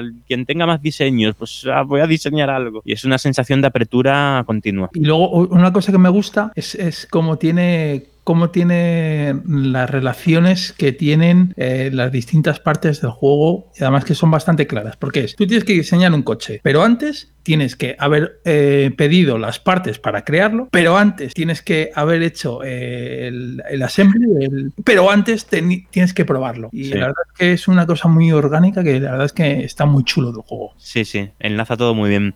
Y luego, aparte de eso, viene lo que ya habíamos comentado varias veces en el programa de hoy, el aprovecharte del, del trabajo de los demás, que en este, en este juego es una pelea, porque toda esa cadena que, que has dicho, Pedro, eh, mm, no la puedes hacer tú. O sea, No. tú empie- empiezas a hacerla, necesito esta pieza, vale, pues genero esta, pie- esta pieza en, en el departamento de, lo- de logística. El siguiente jugador coge la pieza, el siguiente construye el coche, y, y así, así te, te- Y además yo soy experto en eso, o sea, em, me, me van quitando todo lo que siempre voy, siempre soy el que recibe la- las bofetadas y he sido capaz de terminar más de una partida sin construir ningún coche y, y claro, pierdo. Sí. También otra cosa que me parece un, un pelín así como contra, quizá eh, la puntuación, que me parece un poco confusa. Sí. O sea, porque está que si el meeting, el fin de semana y luego el- la puntuación final de partida, estás ahí con las reglas que tienes que mirarlo. ¿ah? Sí, que- necesitas varias partidas eh, para tenerlo. Sí, sí, sí, sí. Yo de hecho lo he jugado, esta semana lo he jugado, pero llevaba, un, llevaba unos meses sin jugarlo. Y, y uf, uf, pues volver a recordar cómo se puntuaba al final de la semana, cómo se puntúa en la. Bueno, cómo, es, cómo funciona la mecánica de, la, de las reuniones. Sí. y cómo se puntúa al final del juego eh, sí, y sobre todo el manual que lo explica eso. Y luego el setup, que también es como el Galleries. Sí. Eh, a, dos, a dos jugadores es diferente, a tres también, a cuatro también. Eso sí, luego el juego escala de puta madre. Sí. Porque claro, porque tienes un setup distinto para cada número de jugadores. Pero el setup también es farragoso. Sí, sí, sí, tiene un setup duro. Mm. Bueno, pues pasamos al siguiente si queréis. Eh, año 2015 de Galleries, del cual ya hemos hablado. Año 2017, Lisboa, 4,53 de peso. 8,2 con 4.700 votaciones. Yo diría que es el que mejor valoración tiene a día de hoy. Eh, sí. eh, no, es el, el- el. Galleries, Galleries 8,5, sí, es verdad. Sí, son sus, los dos juegos que tiene en el top 100 de la BGG, que bueno, que, que eso ya es otra discusión, ese, ese top, pero bueno, tiene el, el más alto es el Galleries en el puesto 61 ahora mismo y el Lisboa en el 71. Ujú. Yo el Lisboa es el otro que me queda por probar de este hombre. Lo tengo aquí desde que salió en el Kickstarter, pero ahí está, ahí está sin, sin estrenar. Este parece ser el más denso de los que ha hecho hasta ahora, ¿no, Pedro? Hombre, eh, en realidad es, es eh, pues no es tan denso. Bueno, va- vamos a presentarlo un poquito. Lo que el juego propone es eh, la reconstrucción de Lisboa, porque se quedó completamente destruida. Lisboa, Lisboa es tuvo un- un maremoto y después un incendio. Terremoto, maremoto e incendio, eso es, sí, sí. incendio. Entonces, pues tienes que hacer tanto los barrios de mercaderes como los edificios públicos y luego, bueno, como no, tienes ahí la iglesia que siempre está ahí eh, metiendo ahí la mano. Entonces, eh, básicamente, eh, tú eres un noble de la ciudad y lo que tienes que hacer es, pues eso, buscar que si favores de la corte o en el comercio de bienes, o luego también favores eclesiásticos para, pues eso, para la reconstrucción de la ciudad y básicamente ser el mecenas más exitoso y más eh, conocido de, de la, de la ciudad y así te alzas con la, con la victoria. Eh, y básicamente es, es un juego que es eh, bajar una carta. O sea, la mecánica es bajar una carta. Pero claro, como este señor, pues como hace todo, pues sí, bajas una carta, pero luego tiene miles de mini reglitas eh, asociado, as- asociados a, a- a ellos. Entonces, eh, pues no sé, para no Sí, o sea, para no, para no cansar mucho a, a la audiencia, quizá decir que hay dos tipos de cartas, la de nobles y la de, y la de eventos. Eh, la de nobles, pues eh, tú tienes en el tablero central la tres nobles, pues en la carta te muestra uno de, de- de esos nobles con un determinado valor de, de influencia y una bonificación en, en la parte inferior. Y luego las de evento, que lo que te muestran es en la, en la- en la carta en sí, en la zona central, un beneficio, en la zona superior una bonificación y en la, inf- y en la inferior un, un- un efecto. Y, y luego los los personajes de la corte a los que vas, pues sería eh, Maya, que es para hacer eh, Maya, yo creo que se llama, para hacer la, los edificios privados, que ahí te, te gastas el, el dinero y lo que vas levantando eh, los bloques de, de tiendas que están en el mapa de Lisboa, que están a la derecha del tablero. Eh, y depende de cómo lo coloques. Pues tienes mm, distintos tipos de barrios en la ciudad, que son los joyeros, libreros, Ujú. mercancías y seda. Eh, luego, me- ¿qué más tenemos por ahí? Ah, Vale, sí, los, los decretos, que sería el señor Pombal, El marqués de Pombal, que fue el gran reconstru- reconstructor de, de Lisboa. Eso es. Y, y el, y el. Hay los edificios públicos, que sería al monarca José I.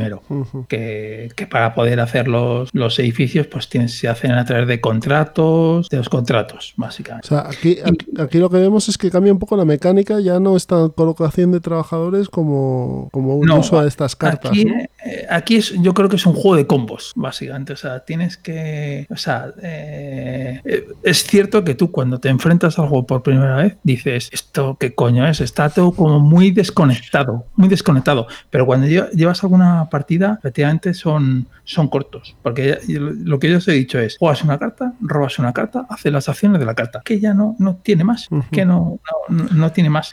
Y, y ahí está la, la belleza del asunto ¿Y combas contigo mismo o con los otros? con vas con, con- contigo mismo. Vale. O sea, vas haciendo las acciones para comer O contigo sea, no, mismo. no con te casitas. aprovechas, no te aprovechas tanto del trabajo de los de al lado, a lo mejor. Eh, eh, sí, correcto. Es, eh, eh, o sea, eh, es, un vas- o sea, es solitario, pero sí que afectas al resto de jugadores. Pero donde les afectas es, por ejemplo, si ellos producen mercancías, pues el precio baja de la mercancía. Mm.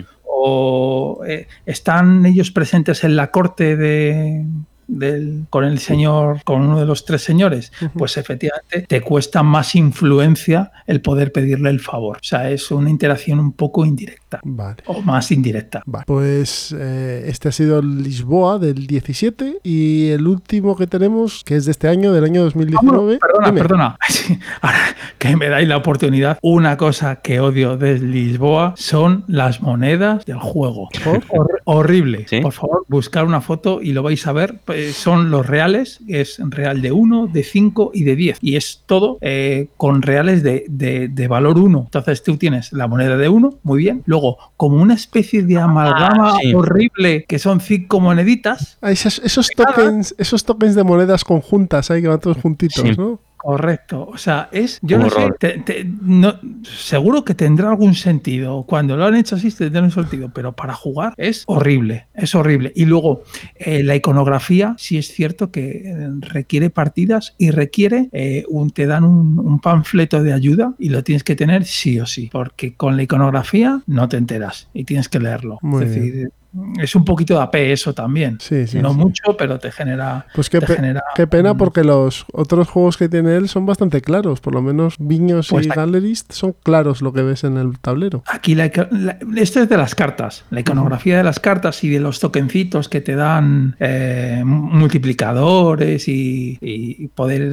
cumplir nuevas cosas que al final de la partida te dan más puntos. Es cierto que tienes que ir a la hoja de ayuda, que es cierto que la hoja de ayuda es, vamos, chapó, pero tienes que ir a, a leerla. Y las monedas es horrible. O sea, las monedas es horrible. Y el inserto aquí tan malo como el de, Gallery. O sea, no, tampoco me gusta. O sea, eh, los de Eagle Griffon se tienen que currar un poquito el tema de insertos. Hay gente que pone sus monedas metálicas ¿eh? para, para evitarse eso, pero bueno. Sí, sí, sí. O, o fichas de póker del 1800 y ala, y para adelante. Pues lo que os decía, año 2019, el último juego editado eh, de Vital la Cerda, a espera del Dungeon Keepers, el Escape Plan, Correcto. el juego de fuga de ladrones, ¿no? Sí, Sí. Aquí cambia bastante de registro. De, de tema, bueno, de tema es que cambia en cada juego, es muy particular. Pero de, de dinámica de juego también. Es un juego. eh, Aquí nos toca. Bueno, somos unos ladrones. Bueno, de guante blanco, mm, no sé. Somos. No sé qué tipo de ladrones somos de guante blanco, estafadores o qué, pero el caso es que la policía está detrás de nosotros y tenemos que salir por patas en tres días, creo recordar Correcto. porque nos van a nos van a pillar. Entonces tenemos que coger toda la pasta que podamos, que tenemos repartido por distintos negocios de la ciudad, aprovecharnos de nuestros contactos, de, de nuestra relación con, con bandas callejeras y con y con arregladores, no sé cómo lo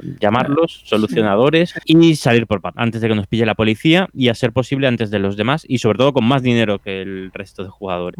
El tema, el tema está chulo, ¿eh? Y, y el desarrollo de la partida después eh, está muy bien llevado. De hecho, yo creo que el, el punto fuerte del juego, que a lo mejor a la gente no le ha gustado, es eh, que aquí lo, lo bonito es el moverse por el tablero, que es realmente donde está la chicha. En esa fase de moverte es donde tienes, el, la- tienes que pensar bien lo que hacer. Sí, sí, eso le da, le da dureza. Pero bueno, no deja de ser un juego bastante más ligero que el resto de, de este hombre. Pero el movimiento por el tablero, al final tienes unos puntos de movimiento, creo recordar que tres puntos de movimiento, me parece. Y cada vez que cambias de, de una zona a otra, gastas un punto. Y nada, y tú te vas montando, moviendo por, por pisos francos, por negocios, y en cada uno de los sitios a los que vayas eh, puedes realizar una acción eh, final en el sitio en el que acabes. Y además, por el, todo el sitio, por, el, por, por todas las zonas por las que vayas pasando, por cada loseta que abandones, vaya, tienes que, tienes que esquivar eh, a- o evitar de la manera que puedas a la, a la policía, a los tres tipos de policía. Es que hay. casi, es casi un juego Sí. temático esto, ¿no? No, Es que lo sí, es. Sí, sí, sí, totalmente. O sea, tienes la, tienes la sensación de estar con el agua al cuello corre- recorriendo la ciudad perseguido por, por policía y, y es intentando coger pasta para salir como, como puedas. Sí, sí, tienes esa sensación.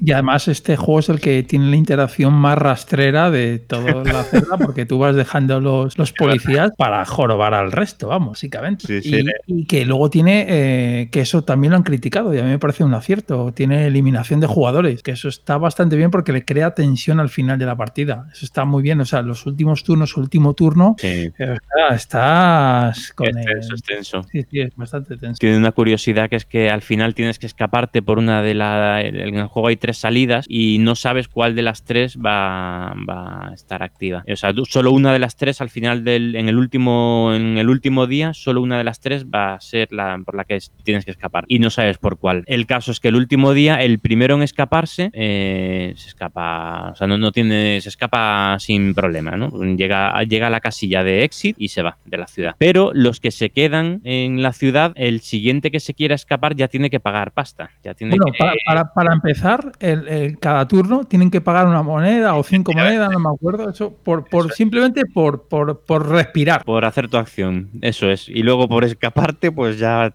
pagas ya el- la panoja. Y el siguiente más todavía. Y efectivamente, cada, cada acción que realices, cada, es decir, cada turno que pases, a partir de que se ha ido uno, pues te cuesta dinero. Entonces, el hecho de que, se, de que alguien se vaya antes de lo que tú esperabas, te puede destrozar, destrozar hasta el punto de que no tengas dinero para escaparte. El dinero también aquí va justo. Sí, muy, muy justito. Y Pues- la interacción, efectivamente, ha definido Pedro perfectamente. Es rastrera. O sea, eh, haces cosas para que la policía vaya a por, a por, a por por el los otro, demás. ¿no? O sea, como una buena, peli- una buena un, un buen thriller de, de acción en el que se tiene que escapar uno de la ciudad y, y tiene que hacerlo antes de que le pille la policía, ¿no? Sí, a mí me parece muy divertido. Es un juego divertido. Hombre, como tema está chulo, eh, Sí. hay que reconocerlo.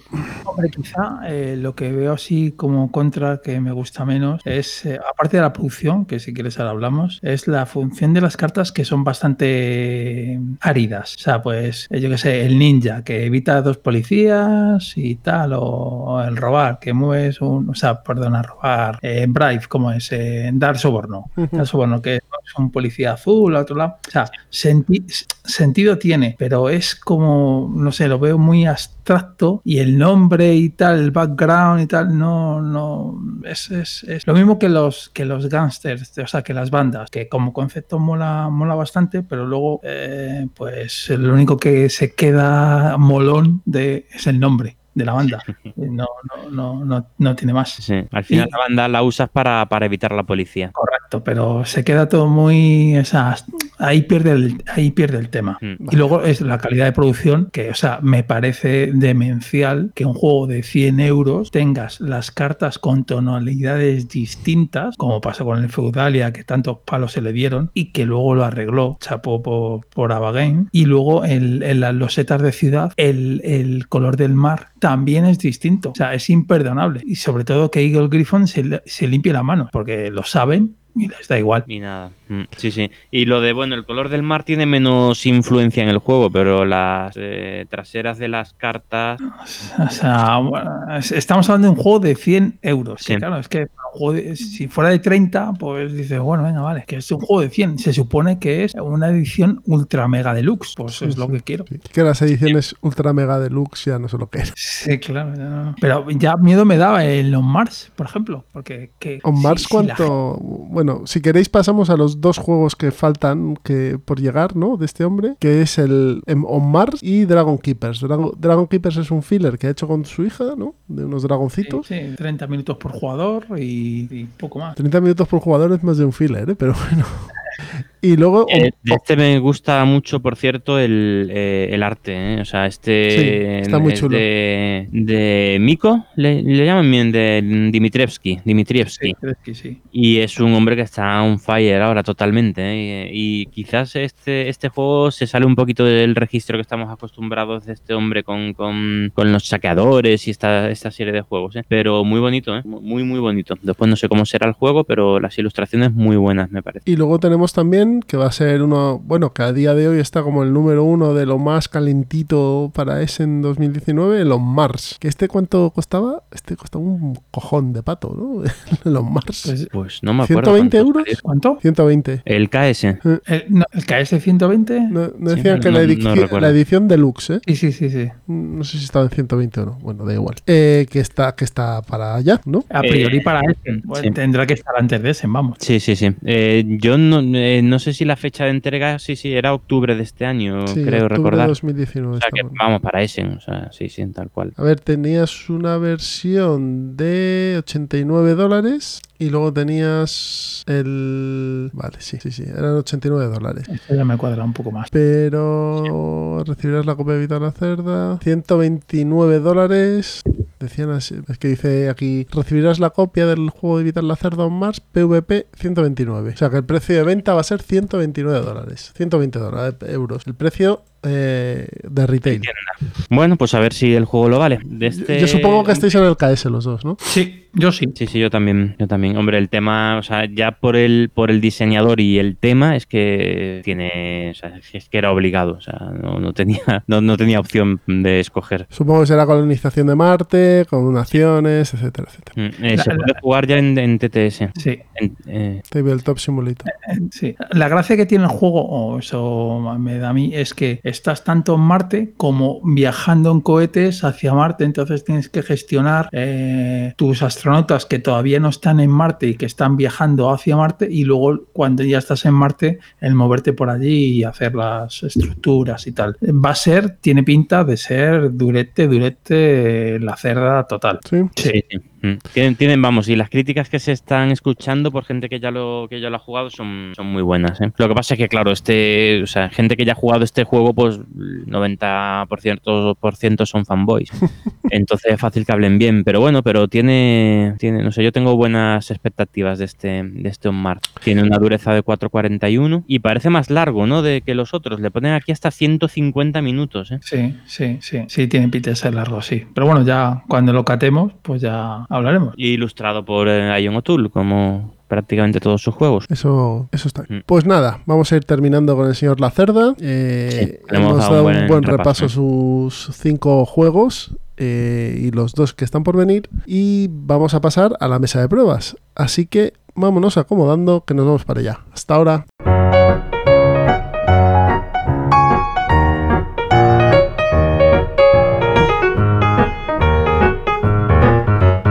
Ya estamos sentados en la mesa de pruebas y vamos a comentaros un poquito lo que hemos estado jugando. Vamos a hacer mención y a lo mejor hablamos un pelín de los juegos que hemos estado probando estas dos últimas semanas. Así que por favor, Miguel, ¿puedes empezar? Muy bien, pues nada, en estas últimas semanas, eh, bueno, hay alguna cosita, tampoco mucha, ¿eh? pero sobre todo files. Pero bueno, el primero del que quería hablar era el nuevo mini aventureros al tren. Ticket to Ride. Ticket to Ride, el de Londres. ¿Qué tal está?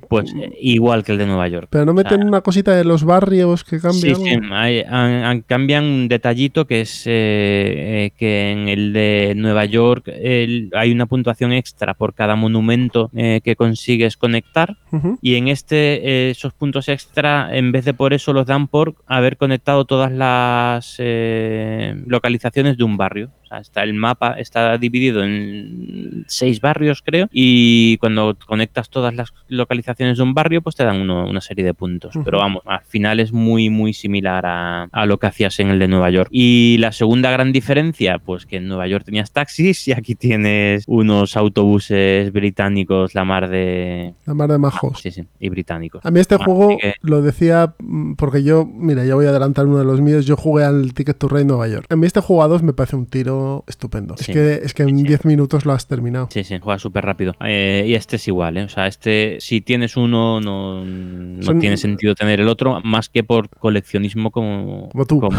me, como me pasa a mí. O sea, es un juego súper barato y bueno, pues ahora apetece Londres en vez de Nueva York, pues ya está, pues con esa excusa pues sale más a mesa. Que a mí eh, ya lo he comentado muchas veces, que de los juegos de introducción eh, es de mis favoritos, el Aventureros al Tren, me encanta. O sea, nunca le digo que no a una partida. Pues sigue, que tienes Así que pues eso. Una cosa curiosa. Eh, luego eh, he jugado muchas partidas al Cryptid, del que ya hablamos en el programa pasado, ¿no? Porque por plan, el plan maldito. plan malvado. Plan malvado. Eh, así que tampoco voy a, me voy a extender, pero, pero eso, le he echado bastantes partidas y muy bien. Hemos tenido una, vamos, en el que no ha habido esto de sacar donde estaba el puñetero Cryptid. Una partida de la, ya llevamos muchas, pues hubo una que se nos encalló y de verdad, o sea, que terminamos tirando la toalla, o sea, desesperados, se nos acabaron los cubos, pero ¿dónde demonios esto está mal? ¿Quién se ha equivocado? Eh, y nada, al final eh, que éramos unos inútiles. El bicho se escapó. Sí, pero muy buen juego, ¿eh? el Cryptid. Es un diseño que me sigue maravillando. ¿Cómo, sé, ¿Cómo han podido hacer eso? O sea, no sé, desde un punto de vista matemático, quiero decir, ¿cómo con esas pistas pueden sacar lo que han sacado de, de, juego? Me parece maravilloso ese,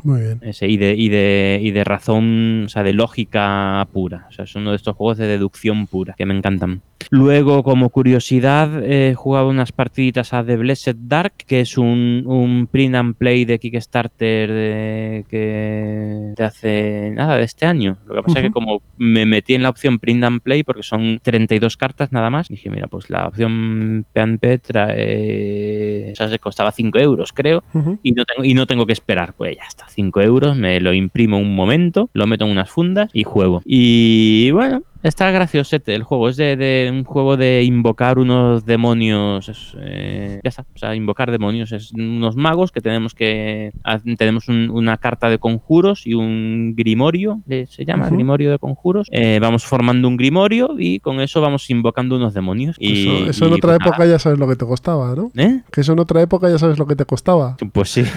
Pero bueno, el juego la verdad es que, que, está siendo un juego, eso, un juego, un print and play de 5 euros. Mm, está curiosote. Se juega en 10 minutos. Es solitario, eh, ¿no? No, no, no. Es eh, de, creo que de 2 a 4 jugadores. Ah. Y tiene mucha interacción de puteo, ¿eh? O sea, es de atizarse uno a otro. Ah, y al final gana el que al final de la partida ha invocado a los demonios más poderosos. Cada demonio tiene una valoración. Y bueno, está, está majo. Estupendo. Eh, majo, pero vamos, que tampoco va a ser. o sea, este juego no creo que escuche hablar a nadie más de, él. Por 5 euros. Por 5 euros, sí, eso es. The Blessed Dark. No sé qué traducción tendrá eso. The Blessed Dark. Eso sería la, oscuridad bendecida. Sí, bendita oscuridad, no sé. No, sería bendecida. Blessed es más bendecida que bendita. Pues como curiosidad está bien, ya lo llevaré al club para que me deis vuestra opinión. A Ok. ver, que se juega en 10 minutos eh, o menos. Y las reglas son, es una hoja de reglas, así que bueno. Eh, luego hay un par de juegos que he echado partiditas estas dos semanas, pero que ya había hablado antes, así que bueno, los comento rápidamente. Uno es el Mansiones de la Locura, Segunda edición, que hacía, llevaba meses sin jugarlo y que queréis que os diga, a mí me sigue pareciendo un juego súper entretenido. O sea, Sí, nadie, no- lo, nadie lo niega. O sea, nadie niega que, sea, que sea entretenido no. A mí lo que me fastidia es eh, tener que dejarte la vida allí para jugar nuevas aventuras. Ya, bueno, sí. O sea, el problema es ese. El problema es que, ¿cuántas son? ¿Cinco aventuras si tienes la primera edición? Sí. ¿Seis? Creo que son cinco. Que te las fundes en dos tardes, si te pones. Hombre, a ver, que al final cada misión son tres tardes de juego, ¿eh? Sí, son largas. ¿eh? Sí, son muy largas. Bueno. Yo estoy- la estoy jugando ahora, la de las calles de Arkham, mm, Guerra de Ya, Bandas en Arkham, creo pero que se tú llama. tienes- o tú- Arkham,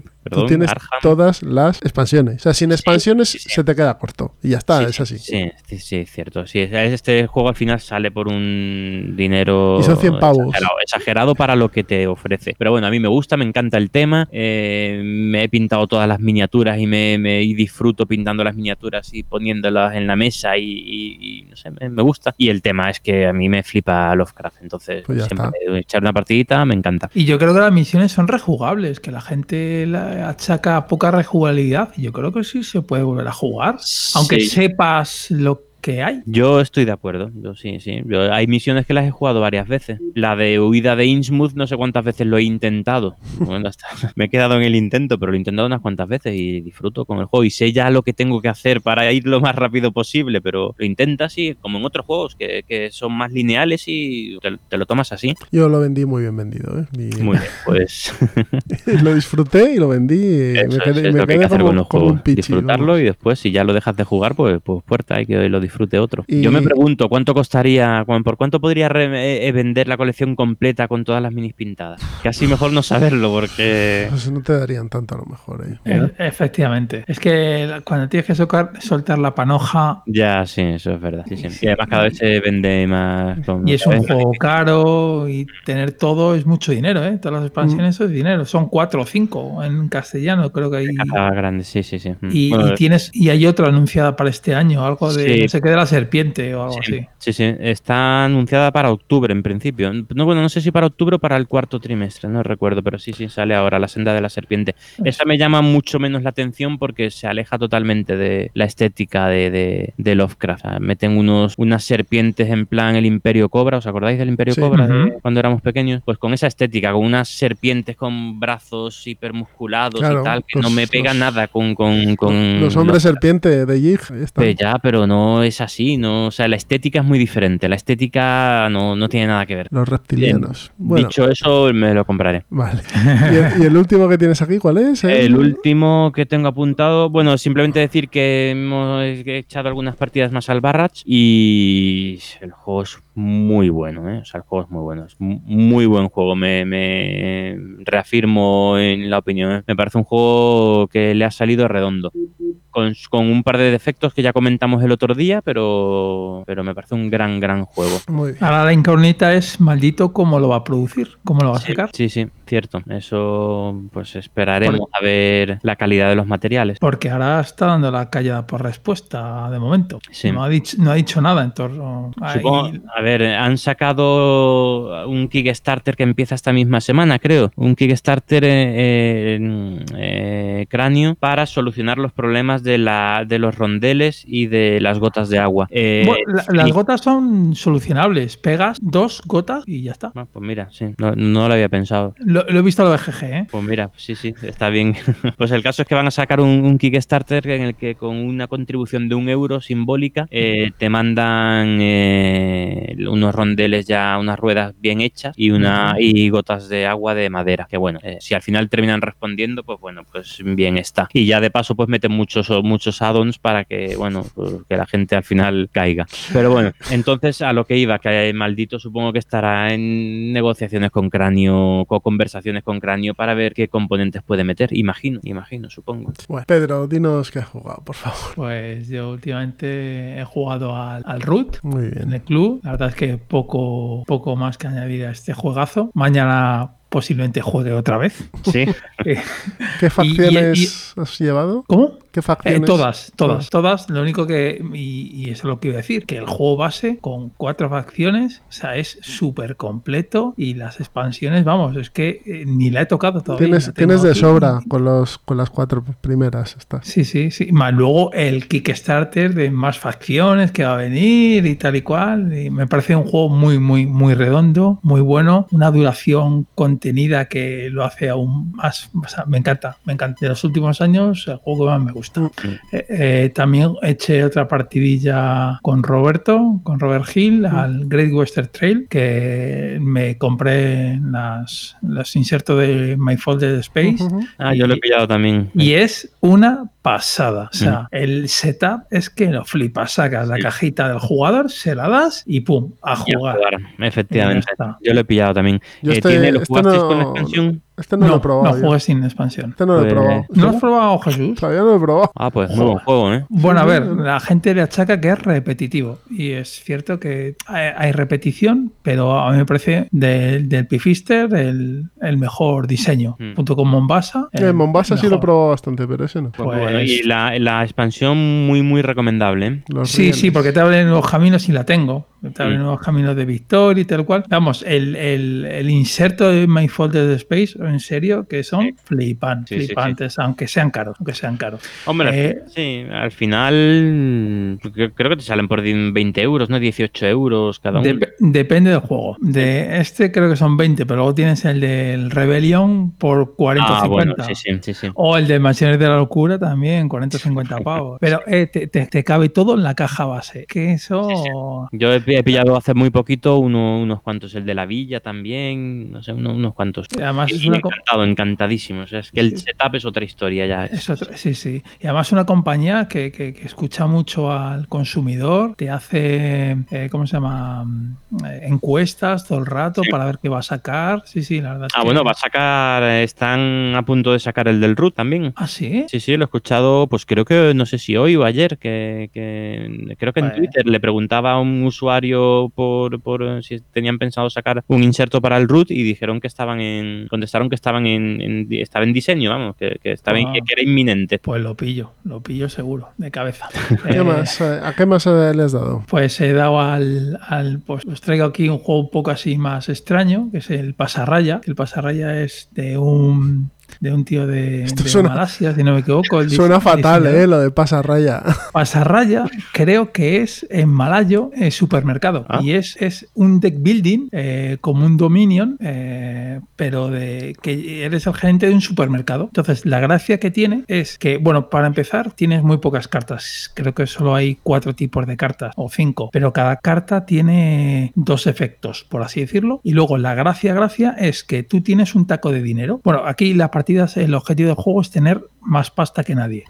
¿Vale? Entonces, ese taco de juego va distin va fuera de, de tu mazo. Es decir, en un Dominion tienes el mazo de robo y el mazo de descarte. Pues aquí tienes tres mazos. El mazo del banco, que es donde está el dinero, el mazo de robo y el mazo de descarte. Entonces tú en cada turno tienes que decidir cuánto dinero quieres meter a tu mazo de robo porque con ese dinero es con el que vas a poder comprar las cartas.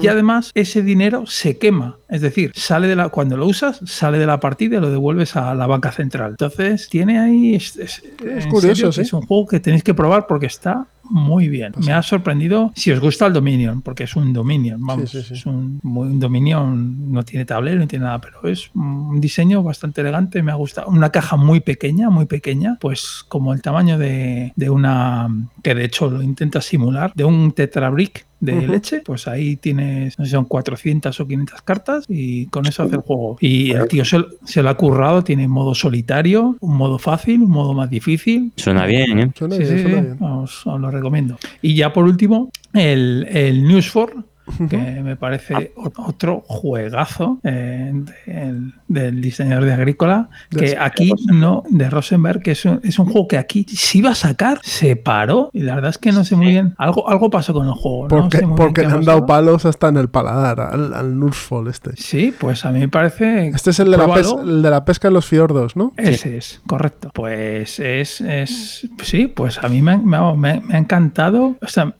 probarlo porque es un juego muy, muy, muy chulo, muy chulo. Yo creo que hubo. un- le- Creo que le han dado más al Reyhold, este, el de los invernaderos en Islandia. Pero, Sí, ese no lo he probado. pero a este ya no. Las críticas no fueron muy allá. Y yo creo que el que lo iba a editar en español, que no me acuerdo quién era, la verdad. Yo creo que era Rakis, me parece. Pues decidi- Arrakis, ¿quién decidió no meterse en el, en el jardín ese. El, lo- el único palo que le puede dar al juego, y es que es, es que es demencial, son las monedas de uno que vienen con el juego. Son más pequeñas que un céntimo. O sea, de cartón, como para coger eso. Como las De del hecho, el banquete de Odín, ¿no? Que también eran Sí, las del banquete de Odín eran minúsculas también. De hecho, sacaron. Tiene una Pero en el, en expansión. el banquete de Odín tenía su sentido porque era pa- servían para ponerlas en el puzzle. Sí. Pero en el Newsford creo que creo que No, el News for- Le sobrarían, le sobrarían planchas y dirían, "Ah, venga, De hecho, tiene una expansión el juego, que en la expansión te vende un macito de cartas, no voy a explicar la mecánica, pero un macito más, y cartas o, en monedas metálicas, para sustituir a la moneda de lo de, las, normal. lo- lo de las monedas metálicas se nos está yendo a las manos, yo creo. ¿eh? Eh, pe- pero esta expansión creo que son 10 euros, ¿eh? O 12 euros. Es muy Bueno, baratita. razonables, sí, sí. Muy baratita. Y Lleva, lleva ya este hombre unos añitos sin sacar. pelotazo. ¿No sacó el Reyhold el año pasado? ¿Fue el año pasado? Sí, yo creo que sí. Y este año no se espera nada, ¿no? En- Creo que no. Pues a ver.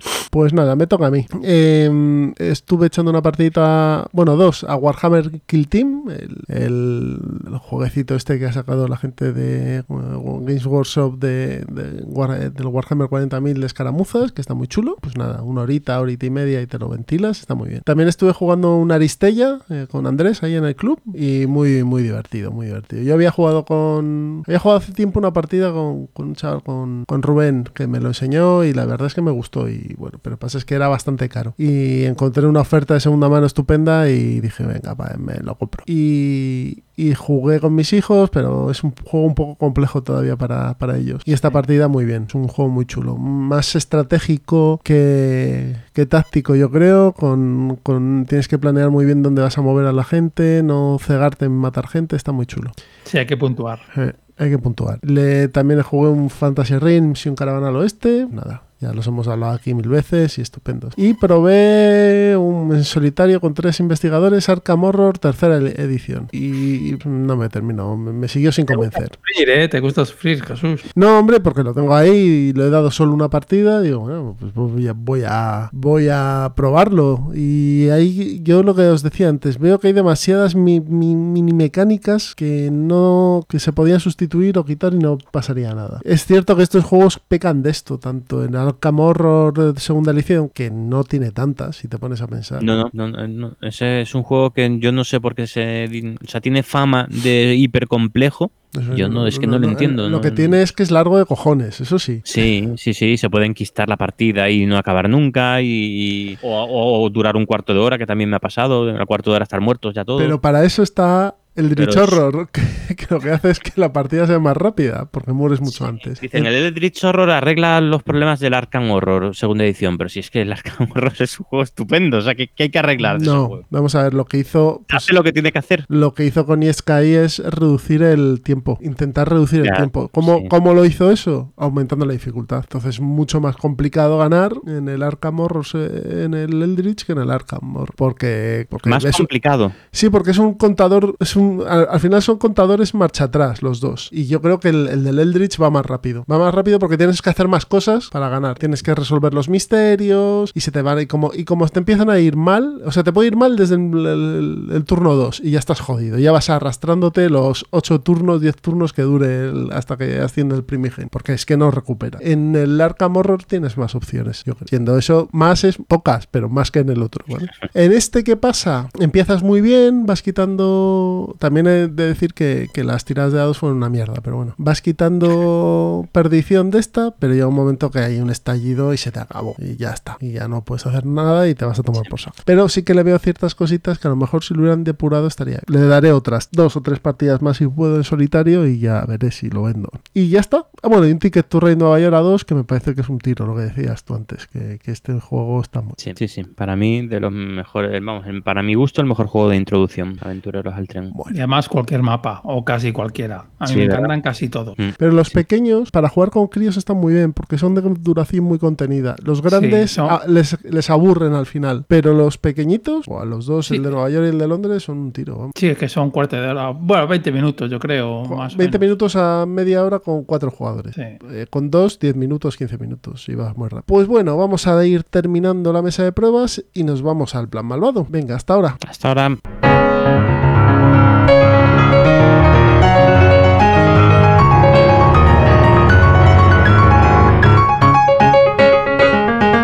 Se va acabando Ciudadano Mipel, pero antes nos pasamos por el plan malvado. Ya sabéis, los juegos que compartimos con nuestros hijos o con nuestros familiares más jovencitos para meterles en la afición. Y Pedro, como invitado, empiezas tú. Así que, ¿qué has traído para el plan malvado? Pues para el, plan, para el plan malvado os traigo El Loro Maldito. Es un juego de, de Java. De Java con H, es- ¿no? Es orientado para niños Ujú. y diseñado por Pau More Gómez, que yo creo que es su ópera prima y es español además. Ah. Y, la, y la verdad es que el juego me ha sorprendido bastante. Para bien, lo he probado con niños de 5 años, 6, 7, 8 y la verdad es que funciona como, como un tiro. Es básicamente, es como todos los juegos de Java, está muy bien producido, tiene en este caso moneditas de plástico y el, y el objetivo del juego es tener más cofres del tesoro, que son cartas. Y básicamente es un push your luck. Tú tienes una, un saco lleno de monedas y en las cuales hay ocho monedas de negras que son el oro maldito, que es lo que da el nombre del juego. Entonces tú puedes meter la mano en el saco y sacar todas las monedas que quieras. Pero claro, si sacas al menos una negra, tienes que volver todas a- al saco y dejar una negra fuera, ya habría siete monedas y así, y es al final del turno, por así decirlo, eh, cuando se han sacado las ocho monedas de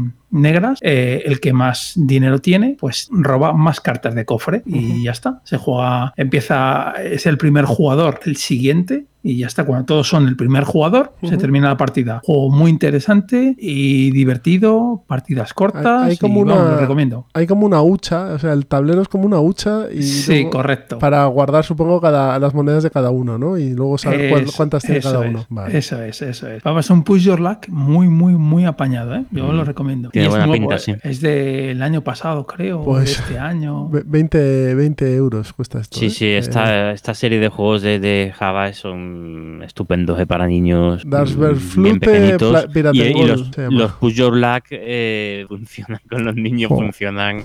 como un tiro. Pues, eh, sí, sí, sí, sí. Esa mecánica. Y vosotros no os aburrís. no, no, no, es. es que es lo que estoy viendo, que no, es- no, no, no tiene pinta de que te, que te aburras. ¿no? No.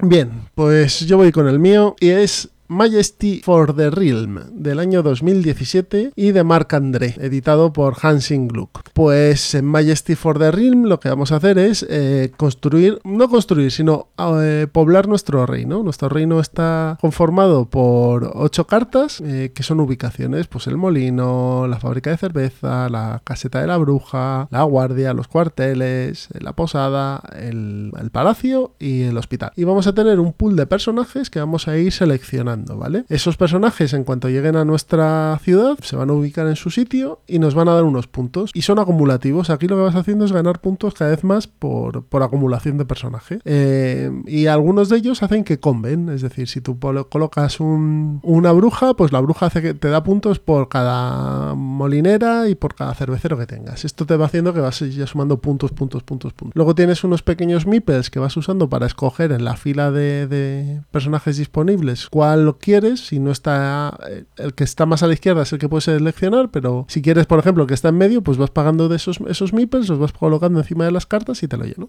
Y poco más. Tiene una pequeña acción de, de puteillo y es que cada vez que coges un soldado hieres a uno de los eh, habitantes del resto de las, de las comunidades, de lo- del resto de los pueblos, a no ser que tengas guardias. Eso lo contrarresta. Y al final, cuando todos tienen 12 personas en su, en su reino, este termina el juego y se cuentan los puntos de victoria eh, por mayorías. El que tenga más de molinera se lleva los puntos del molino. El que tenga más cerveceros, los puntos de la cervecería. Todo eso sumado a los puntos que hayas ido recolectando durante toda la partida. Y la verdad es que funciona muy rápido. A dos jugadores el número de habitantes es menor, con lo cual van saliendo muy, mucho más rápido los habitantes y a 3-4 se van metiendo más. Y la producción está muy bien. Yo tengo la versión francesa y las cartas tienen buen gramaje, los meeples bien y sobre todo lo que mola son las fichas de puntos, que son como las del Splendor. Entonces son, son como fichas de póker y está muy bien para mover, para que los niños las cojan y además están estupendas. Así que nada, cuesta 25 euros este juego. Está editado aquí en España por Devir. No sé si costará un poquito más el de Devir, pero vamos. Un- suele ajustar los precios, ¿eh? pues es un familiar muy chulo y además para jugar con mayores también si queréis. Porque como no... O sea, el tema no es súper infantil, aunque no tampoco tiene nada de, de siniestro ni nada, está bastante, bastante bien este Majesty. Muy bien. Pues te toca, Miguel. Bueno, pues yo esta vez en el programa de hoy no, no traigo ningún juego en particular. Eh, lo que voy a hacer es comentar eh, algunas de las propuestas que nos estáis haciendo, porque eh, como ya sabéis tenemos una geek list en la que todos podéis ir eh, contribuyendo y es verdad que nos han recomendado muchos juegos y, y no hay muchos que no hemos nombrado. Así que voy a dar un poquito de a comentar alguno, aunque ni siquiera lo hayamos jugado, pero por lo menos para trasladar esos, a la gente nos comenta esos juegos, pues para trasladarlos al resto de nuestros oyentes, que, que- que, bueno, eh, eh, bien, bien está. Eh, primero, antes que nada, decir que, el, que uno de los juegos que nos habían recomendado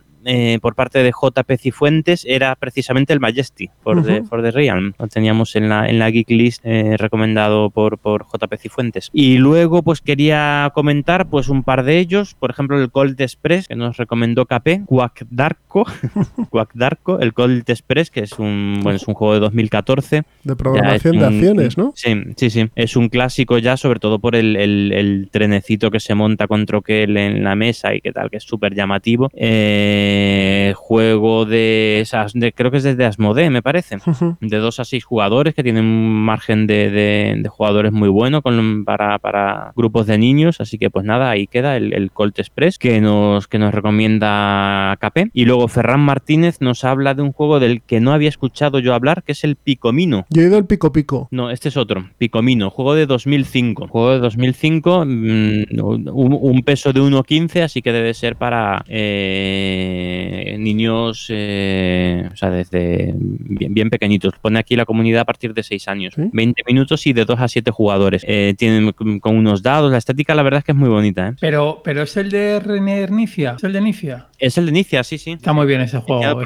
¿Sí lo conoces? Sí, sí, sí, sí, es- ese juego le tengo y está, está muy bien. De hecho, creo que tiene una expansión y todo. O sea, Mm. sí, sí, el juego, el juego merece la pena, ¿eh? Mm. O sea, es un juego muy interesante. Eh, Push Your Look también pone aquí entre las mecánicas. Pero también diría yo que para un niño, o sea, para niños más mayores, ¿Sí? sea, a partir de 10. Mm, Yo creo que yo con este jugaría a partir de 10. Muy bien, muy Ah, bien. Pues mira, es unas fichas con unos gusanitos y Eso es, sí, son unas fichas de baquelita que parecen como un dominó y Sí, sí, tiras a unos dados. Está, está, está, está, está chulo, el juego está chulo. Y- Las fichas me recuerdan a las del Teotihuacán, y- parecen y- está editado en España por Mercurio. Sí, Mercurio. Lo tiene Mercurio. Mercurio es una editorial española, ¿no? Sí, Sí, sí, sí, sí, sí. sí, sí, es, sí. Pues lo tiene Mercurio. Así que mirad en su catálogo que seguro que lo encontráis por ahí. Es un Muy bien. Days, Days of Rolling y Put Your Luck, dice la BGG. sí, es un pollo. Pues nada, esto han sido los juegos de- de- del plan malvado. Así que ya toca despedirse, que mañana hay que madrugar y, y todavía es viernes. Así que, uy, hay un móvil por ahí eh, que está dando por saco. Sí, no, no, no escucho nada. Ya sabéis que, mm, que Ciudadano Mipel tiene un blog que es https ciudadanomipel.blogspot.com o punto blogspot, punto wordpress.com, perdonad. La dirección de correo que es eh, ciudadano.mipel.gmail.com. Ya sabéis que estamos encantados de recibir vuestros correos y vuestros comentarios también en, el- en la sección de comentarios de de iVoox y que ahí tenemos un canal de Telegram en el cual en la descripción del episodio pondremos el- la dirección por si queréis uniros. Cada vez somos más y hay una comunidad ahí muy chula. Sí, y está, la verdad es que está, está muy bien el contacto ese directo. uf, eh, y mira que yo participo muy poco por, por, por, por tiempo, porque no me da la vida y ya me gustaría participar más. Pero está muy bien, ¿eh? o sea, fue, fue buena idea. El, el contacto ese directo con, con la gente es muy Sí, chulo. Estamos muy El grupo de. Telegram, sí. Y nada, en Twitter eh, estamos en arroba ciudadanomipel. Luego Miguel tiene su, su cuenta privada que también es... Arroba entre meeples. Pedro también tiene la suya que es... No me- de Twitter, no me la sé. ah, creo que es a- arroba, arroba Pedrotronic, creo que es. No, no, no, no, no pude poner Pedotronic. Bueno, pues igual. busquéis Pedrotronic y, y es, es su cuenta. Si veis un gamorreano, esa es. Ese, Eso, ese soy, eso es. ese soy. Y la mía es arroba citizenpincer y también estamos en Facebook en Instagram y en un montón de redes sociales eh, alegres y divertidas. Así que nada, eh, nos escuchamos dentro de poco con la preview de Essen, porque es lo que toca en estas fechas del año, ¿no? Sí, no vamos a ser originales. Yo lo siento, pero es lo que hay. Es lo que hay. Essen. Así que nada, nos, Que vienen además cosas muy, muy jugosas, ¿eh? nos escuchamos en breve. Hasta luego. Hasta luego. Adiós.